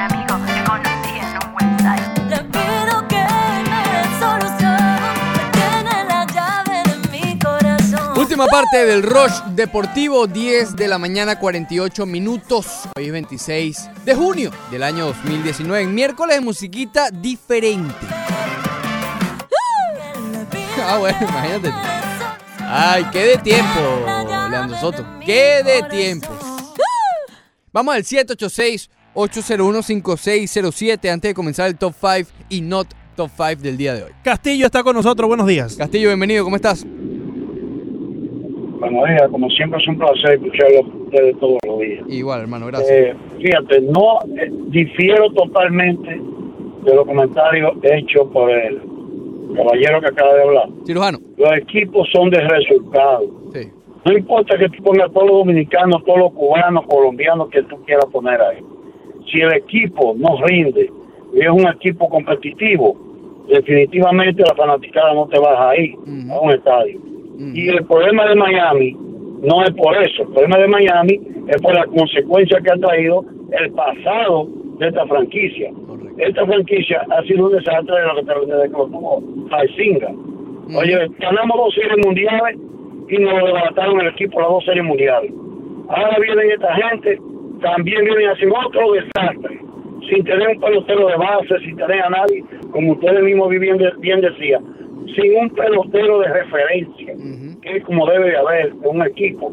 No lo hay en este equipo. Entonces, es un equipo que es como un ganado que tú tienes, que engorda, engorda, compra barato, un becerro, lo engordaste, oye bien, cuando está gordo lo vende, entonces tú nunca vas a tener una franquicia firme y verdadero ni un pelotero referente. Entonces ahí está la situación de Miami. Es una situación muy, muy complicada que nadie confía ya en este equipo. Y ahora mismo, en este momento, yo me siento satisfecho porque están ganando la serie a equipos verdaderamente equipos de grandes ligas. Eh, aunque tengan el sótano, pero están dando la pelea, los muchachitos. Es realidad. Entonces, debemos sentirnos de esa manera. Por eso ahí lo que ha pasado. No importa quién tú pongas un terreno de juego. Si no es competitivo, un equipo tú tienes que estar consciente que la fanaticada no porque aquí saben de béisbol. Y además que saben de béisbol, ya ha pasado una situación. Y de ahí es que viene la situación de Miami. Ahí está. Gracias, hermano. Y eh, entiendo tu punto y es así. Es decir, eh, el, el- el que ha seguido a este equipo, sobre todo en las últimas temporadas, sí se puede sentir un poco, no sé si satisfecho, pero tal vez no decepcionado por lo que se ha visto este año con los Marlins de Miami, porque se entiende el proceso y se entiende que sí se está viendo bastante esperanza. Ahora con nosotros eh, está Carlos, buenos días. Carlos, bienvenido. Última llamada del programa. ¿Cómo estás? Buenos días, muchachos. No, oye, ustedes no quieren pagar impuestos de lujo, ¿no? No, no pagan el cheque todavía. No, se paga, no se paga. Estamos Oye. como para Riley. Vamos, vamos a defender al capitán que hoy es su cumpleaños. A ver. Sí, sí, sí. Eh, con los dueños anteriores, si no hubiera ocurrido la desgracia de Joseito, lo hubieran vendido también. Sí. Si no se hubiera vendido el equipo. Joseito no iba a terminar aquí. Ahora, este equipo, Guire lo que quiere hacer es borrón y cuenta nueva. Señores, vamos a darle un poquitico nada más. Yo confío en el capitán. Yo confío en el capitán Ahí está. porque lo que está haciendo ahora, cuando lo vuelva a desarmar, entonces es que me decepciona. Pero mientras no lo haga, que vote a todos los viejos que tenga y, y mira, tú sabes aquí yo incluyo en el cambia cambia. Si lo puedo cambiar por cualquier cosa, que la tengo cogida con él, con el Tyron Guerrero. Que pobrecito tira 100 millas, pero no hay cerebro. Más nada. Dale, muchachos. Gracias, Gracias, hermano. Carlos. Por ahí viene el cheque, hermano. Sigue Eh, esperando. Está como Willy Chirino. Bueno, ¿qué te iba a decir? No, cuando dijo déjame defender al capitán, no sé por qué pensé que iba a hablar de Luis González. Yo pensé que iba a defender a, al Ciro. Top 5. Oye, aquí en el 5 del top 5, básicamente adelanto algo que viene en el no top 5, que es de Miguel Rojas. Ayer fue expulsado, luego una discusión con el umpire, pero me da, me dio bastante curiosidad. esa cabeza, ese cuerpo. Es correcto. Porque, es correcto, sí. Porque, en, digamos, cuando le fue a reclamar al umpire, oye, Miguel Rojas es tan decente que no, no, no, no ni siquiera insulta al umpire. El hombre peleando es decente. Le decía, oye, tiene, es, que, es que me molesta, que no fue profesional, que, que tiene que ser más profesional. Esos fueron los reclamos. Imagínate. 4. Oye, el Real Madrid anunció que va a abrir eh, un equipo femenino, lo cual me parece muy bien porque está avanzando bastante el soccer de mujeres y creo que uh, el hecho de que un club como el Real Madrid se meta por esto eh, incrementa aún más el valor del fútbol femenino. 3. ¿Qué pasó con Vanderbilt, Leandro Soto? Oh, Vanderbilt obligó el tercer juego de esta College World Series, la, la serie mundial del béisbol colegial. Ahora se va el tercer juego. JJ Bleda ayer estuvo espectacular. Una jugada en el right field tirándose de cabeza que en su momento salvó al pitcher, eh, al popular Kumar, que lanzó el no gire. ¿Recuerdas, Ricardo? Vanderbilt está on fire para esta College World Series. 2. Oye, a Machado lo aplaudieron ayer. Sí, conectó un ron y todo. Sí, sí. El primer turno se ponchó. Está bien, pero conectó un ron, le aplaudieron. 1. Oye, los Yankees, brother. 28 juegos seguidos dando honrón. ¿Viste. ¿Viste el socio? ¿Qué estás viendo tú ahí? Nada. Un año más. Un año más. Un año más. Sí, sí. Y ya. Y se acaba esto. Y se acaba Don. Mattingly. Sí, sí. Eh, sí, sí. ¿Viste el socio? En tercera base. ¿A quién, chico? Eh, la bestia que le dicen por allí. ¿A Urshela? No, no, no. ¿Le Mayo? No, Stanton. Ah, pero Se volvió, base. se volvió a romper, cayó mal en tercera base y tiene. en ¿Oh, sí? No lo vi, no sí, lo vi. la ¿Se lesionó Stanton La otra rodilla vez? derecha. La rodilla Puede derecha. ser. Van a seguir evaluándolo, pero Ar- Aaron Boone, después del partido, mencionó que esperan que sea solamente un bone bruise. Una eh, Wow. hematoma, ¿no? ¿Qué se le dice, Ricardo? Ujú. Yo Estoy aprendiendo. Muy bien, muy bien.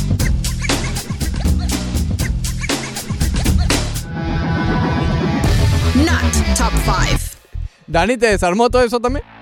No, no, se está portando bien. No, Ok, está, no muy está dejando desordenado como está. Muy bien. Eh, hablando de Von Bruce de hematomas, en el 2018, en la eh, postemporada anterior, eh, los Warriors de Golden State, en esa serie que tuvieron que venir de atrás frente a los Rockets, ¿te acuerdas? Con la lesión de Chris Paul, ahí no estaba jugando Andrew Gudala. Eh, lo estuvieron entrevistando sobre la situación de Kevin Durant y todo eso. Y el hombre puso como ejemplo lo que le pasó a él. Se anunció que fue una hematoma. El hombre estaba fracturado. Entonces yo pregunto, ¿qué pasa con Golden State, compadre? Diciendo primero lo de la hematoma. Imagínate, de una hematoma a una fractura. Se perdió los primeros dos juegos de la final de ese año. Y eh, esta temporada con Kevin Durant. No, el hombre tiene un problemita ahí en la, en la pantorrilla. No. ¡Pantorrilla! 4. Los errores de los Marlins me Ay. sacan de quicio. Me sacan de quicio, Leandro Soto. Tranquilo. 3. Scherzer no es profesional. O por lo menos eso dijo Miguel Rojas. Porque Miguel Rojas estaba pidiendo un tiempo. Miguelito y ahí, Red.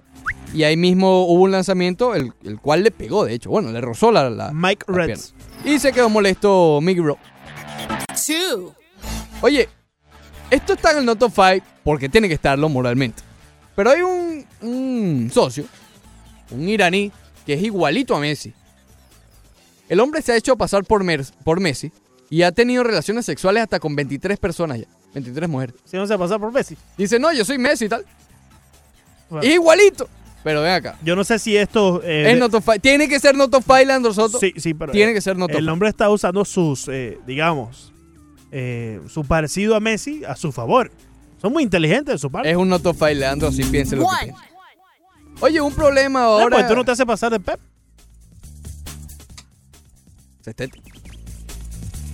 Que. Hubo un, hubo un problema en Wimbledon que va a ser. eh, eh, este tema lo van a, a- a profundizar más en menú deportivo. Porque algo pasó con Nadal y Federer. Parece que Nadal, a pesar de que ganó últimamente, está, por, está un sembrado por debajo de Federer. Oh. Que le parece una ridiculez esta cuestión de definir los sembrados. Hay un problemita ahí. Eso va a ser aquí profundizado. Oye, Se te olvidaron a ti. se nos olvidó. No, me te incluyete, incluyete. Se, se te olvidaron. Se nos ti. olvi- dijimos y todo que íbamos a rifar dos y dos de Peñarol Nacional y se nos olvidó. Ah, mañana la rifamos. Mañana la rifamos. Ay, Dios. bueno, ¿sabes qué? Si llaman ahorita, ahora mismo, ya. Ahora, ¿se puede? ¿Sí o no? Sí, bueno, ya. Dos Adelante. llamadas, dos llamadas, se llevan dos entradas para ver a Peñarol, Peñarol, ¿Peña quién? la La Peña de Charra quién? Garrúa. Menú deportivo next. Next. Recalculando. El Rush Deportivo trae a ustedes gracias a PICC, la empresa de tasadores públicos número uno de toda la Florida. Llámelos al 786-290-3663.